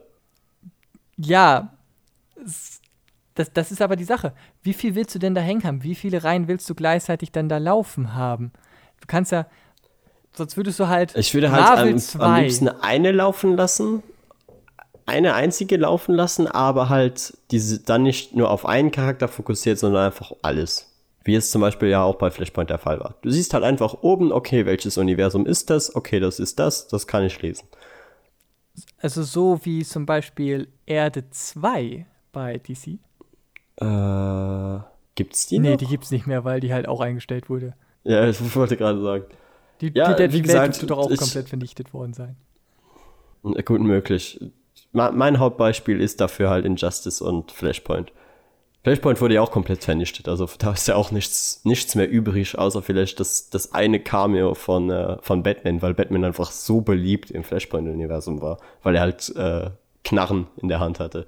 Also ich, ich glaube einfach, bei, bei DC hast du, glaube ich, den, den, den Punkt viel eher, weil es sehr viele, DC hat auch einfach häufiger seine komplette Welt platt platt gemacht und nochmal neu, um dann nochmal Oh, alte ja. Sachen wieder reinzuholen. Das hat Marvel, Marvel geht halt diesen anderen Ansatz, dieses sehr langen, sehr konstanten, mit einem halben Augen zu. Das ist ein anderer Ansatz. Ja, und doch sehr verwirrendes Zeug. ich, ich, ich weiß, also ich, ich, ich würde jetzt sagen, nicht verwirrend. Ich glaube, als zum Beispiel bei Panini-Leser hast du zum Beispiel noch das, das macht Panini leider nicht mehr so gut, aber es gab vorher Redakteure, die dann halt hinten in, am Ende des, des Comics tatsächlich dann einzelne Charaktere beschrieben haben, wenn die tatsächlich so sehr Special Interest sind. Und gute Comics können einem auch alte, vergangene, lange bekannte Sachen so erzählen, dass es spannend ist, aber auch eine Freude für die Leute, die das kennen. Das muss Ja, solange sie es nicht äh, bereits auserzählt haben. Viele Punkte sind halt gefühlt immer aus. Das ist halt, glaube ich, auch immer die Sache von, wie viel Wissen hat dieser jeweilige Autor davon. Ich merke es ja selber, gerade weil ich so stark in den X-Men drin bin, wenn es Autoren von den X-Men gibt, die einfach plötzlich Nebencharaktere an den Rändern, diese ganzen Schüler, die halt darum wirbeln, die ich gefühlt alle kenne, weil ich einfach alles von den X-Men lese, wenn ich dann sehe, warum sieht dieser X-Men gerade so aus, wie er vor acht Jahren ausgesehen hat, aber der hat doch, der kann gar nicht mehr so aussehen. Oder fucking Bendis, der hat einen Charakter namens Margot, das super weirder, schlechter X-Men. Der hatte einfach zwei Würmer in seinem Bauch und mit denen konnte er Leute halt essen. Geht's. Bisschen, bisschen wack. Der Typ, der ist halt, der war mal kurz X-Men, war nicht ganz so beliebt, ist rausgeschrieben worden, war später halt in einem X-Men-KZ, ist halt gestorben von bösen Rassisten und das war so sein, sein Ende seiner, seiner Story. Ähm, also toter als tot kannst du halt da nicht sein. Bendis hat in einem seiner letzten Hefte, wo man einfach ein ganz großes Panel mit ganz vielen X-Men sieht, die halt einfach gerade da Cyclops gerade zuhören, den Typen in einer ganz kleinen Ecke einfach reingezeichnet. also äh, ich weiß nicht, ob er es gesagt hat, aber jedenfalls der Zeichner hat das reingezeichnet. Und seit dem Zeitpunkt gilt er offiziell als lebend. Wieder da. Ja, aber bei Bendis ist halt so ein Urgestein, weißt du, der darf solche Sachen auch einfach machen. Bendis, Das ist einfach der Punkt, wo die Leute keinen Fick mehr geben, weil sie einfach so lange dabei sind, dass sie einfach einen Freipass Bendis, nee, B- Bendis, ich, Bendis ist super, um Geschichten anzufangen. Der kann super gut dynamische Charaktere lesen. Also jedes, also ich mag auch sein Avengers, wenn er sein Anfangskonzept hat, auch seine X-Men, wenn er angefangen, ist alles super cool. Der Typ, der schreibt Charaktere und schreibt Konzepte rein, hat aber in der Regel sich kein Ende ausgedacht. Deswegen hören ganz Oh. viele seiner Reihen einfach mit einem Nicht-Ende auf. Oder einfach bei seinem äh, Iron Man-Reihe, wo er halt dann ja äh, Ironheart, äh, die weib weiblichen Iron Man, äh, dann, dann eingeführt hat, gab es kurz vorm Ende, hat er tatsächlich ähm, dann halt auch nochmal äh, so, so Illuminati-mäßig eine super geheime Organisation, wo Da Vinci lebt und ein paar andere Superhelden drin sind und dann noch ein paar ganz viele neue Bösewichte und so weiter angeteased. Das war in seinem letzten Heft, danach ist er von Marvel weggegangen. Der hat einfach nach dem Prinzip, ich schreibe euch ganz viele Ideen, Autoren, macht was damit oder nicht. Das, und kein Autor hat damit was gemacht in den letzten Jahren. Es wäre irgendwie cool, wenn er wenigstens mit dem Autor sich abgesprochen hätte. Zum Beispiel, wie, wie so, so ein Snyder halt macht, der halt da seine Co-Autoren hat, die halt Sachen von ihm übernehmen. Genau. Aber Bendis hat es nicht. Bendis hat diese Ideen reingeworfen, hat gesagt, ciao. Und danach haben alle anderen Autoren so gesagt, na, irgendwie wollen wir die Charaktere für was anderes nutzen. Das wurde nie wieder erwähnt. Bendis ist Ich würde auch sagen, Zavex, bevor das hier auch irgendwann in einem Nicht-Ende nicht Ende. Was? Wie es schon Eskaliert. so Jesus. äh, würde ich sagen, beenden wir das hier an dieser Stelle. Es, es hat mir sehr, sehr viel Freude bereitet, dass du mal wieder dabei warst. Also mir macht das immer Spaß, mit dir zu reden. Kam auch immer ganz gezielt zum Punkt. Ja, ja, es, es merkt man bei dir Tut sowieso. mir so leid. Ist gar kein Problem. Und äh, ja, für alle, die noch hier sind, ich bedanke mich dafür, dass ihr euch fast drei Stunden Splashpage am Stück gegeben habt. Ihr seid die besten Leute. Äh, ich würde mich unfassbar darüber freuen, wenn ihr uns äh, bei iTunes und Spotify bewerten könntet, weil das hilft uns einfach, dass wir gefunden werden und wir haben es langsam wirklich nötig. Das hilft mega. Und äh, was auch extrem viel hilft, ist, wenn ihr uns unter @splashpagefm abonniert. Kai ist zwar gerade nicht da, aber ich erwähne sein Instagram auch einfach nochmal. Das wäre @comicnewbie. Und Zavex, wo kann man dich noch alles so finden, abonnieren, feiern? Also, wenn man weitere längere Textpassagen von mir hören möchte, eben beim Neko-Café oder wo ich jetzt auch versuche, fast regelmäßig äh, etwas versucht, das lange Erzählungen kurz zu halten in meinen Reviews auf Instagram, weil ich es nicht schaffe, einen eigenen Blog aufzusetzen. At Mr. Zavex. Dann bedanke ich mich, dass du dabei warst. Ich hab's Und danken. Das war äh, schön. dann hoffe ich, wir hören uns irgendwann mal wieder. Die Zuhörer hoffentlich bei der nächsten Ausgabe. Bis dann. Bis dann. ciao. ciao. ciao.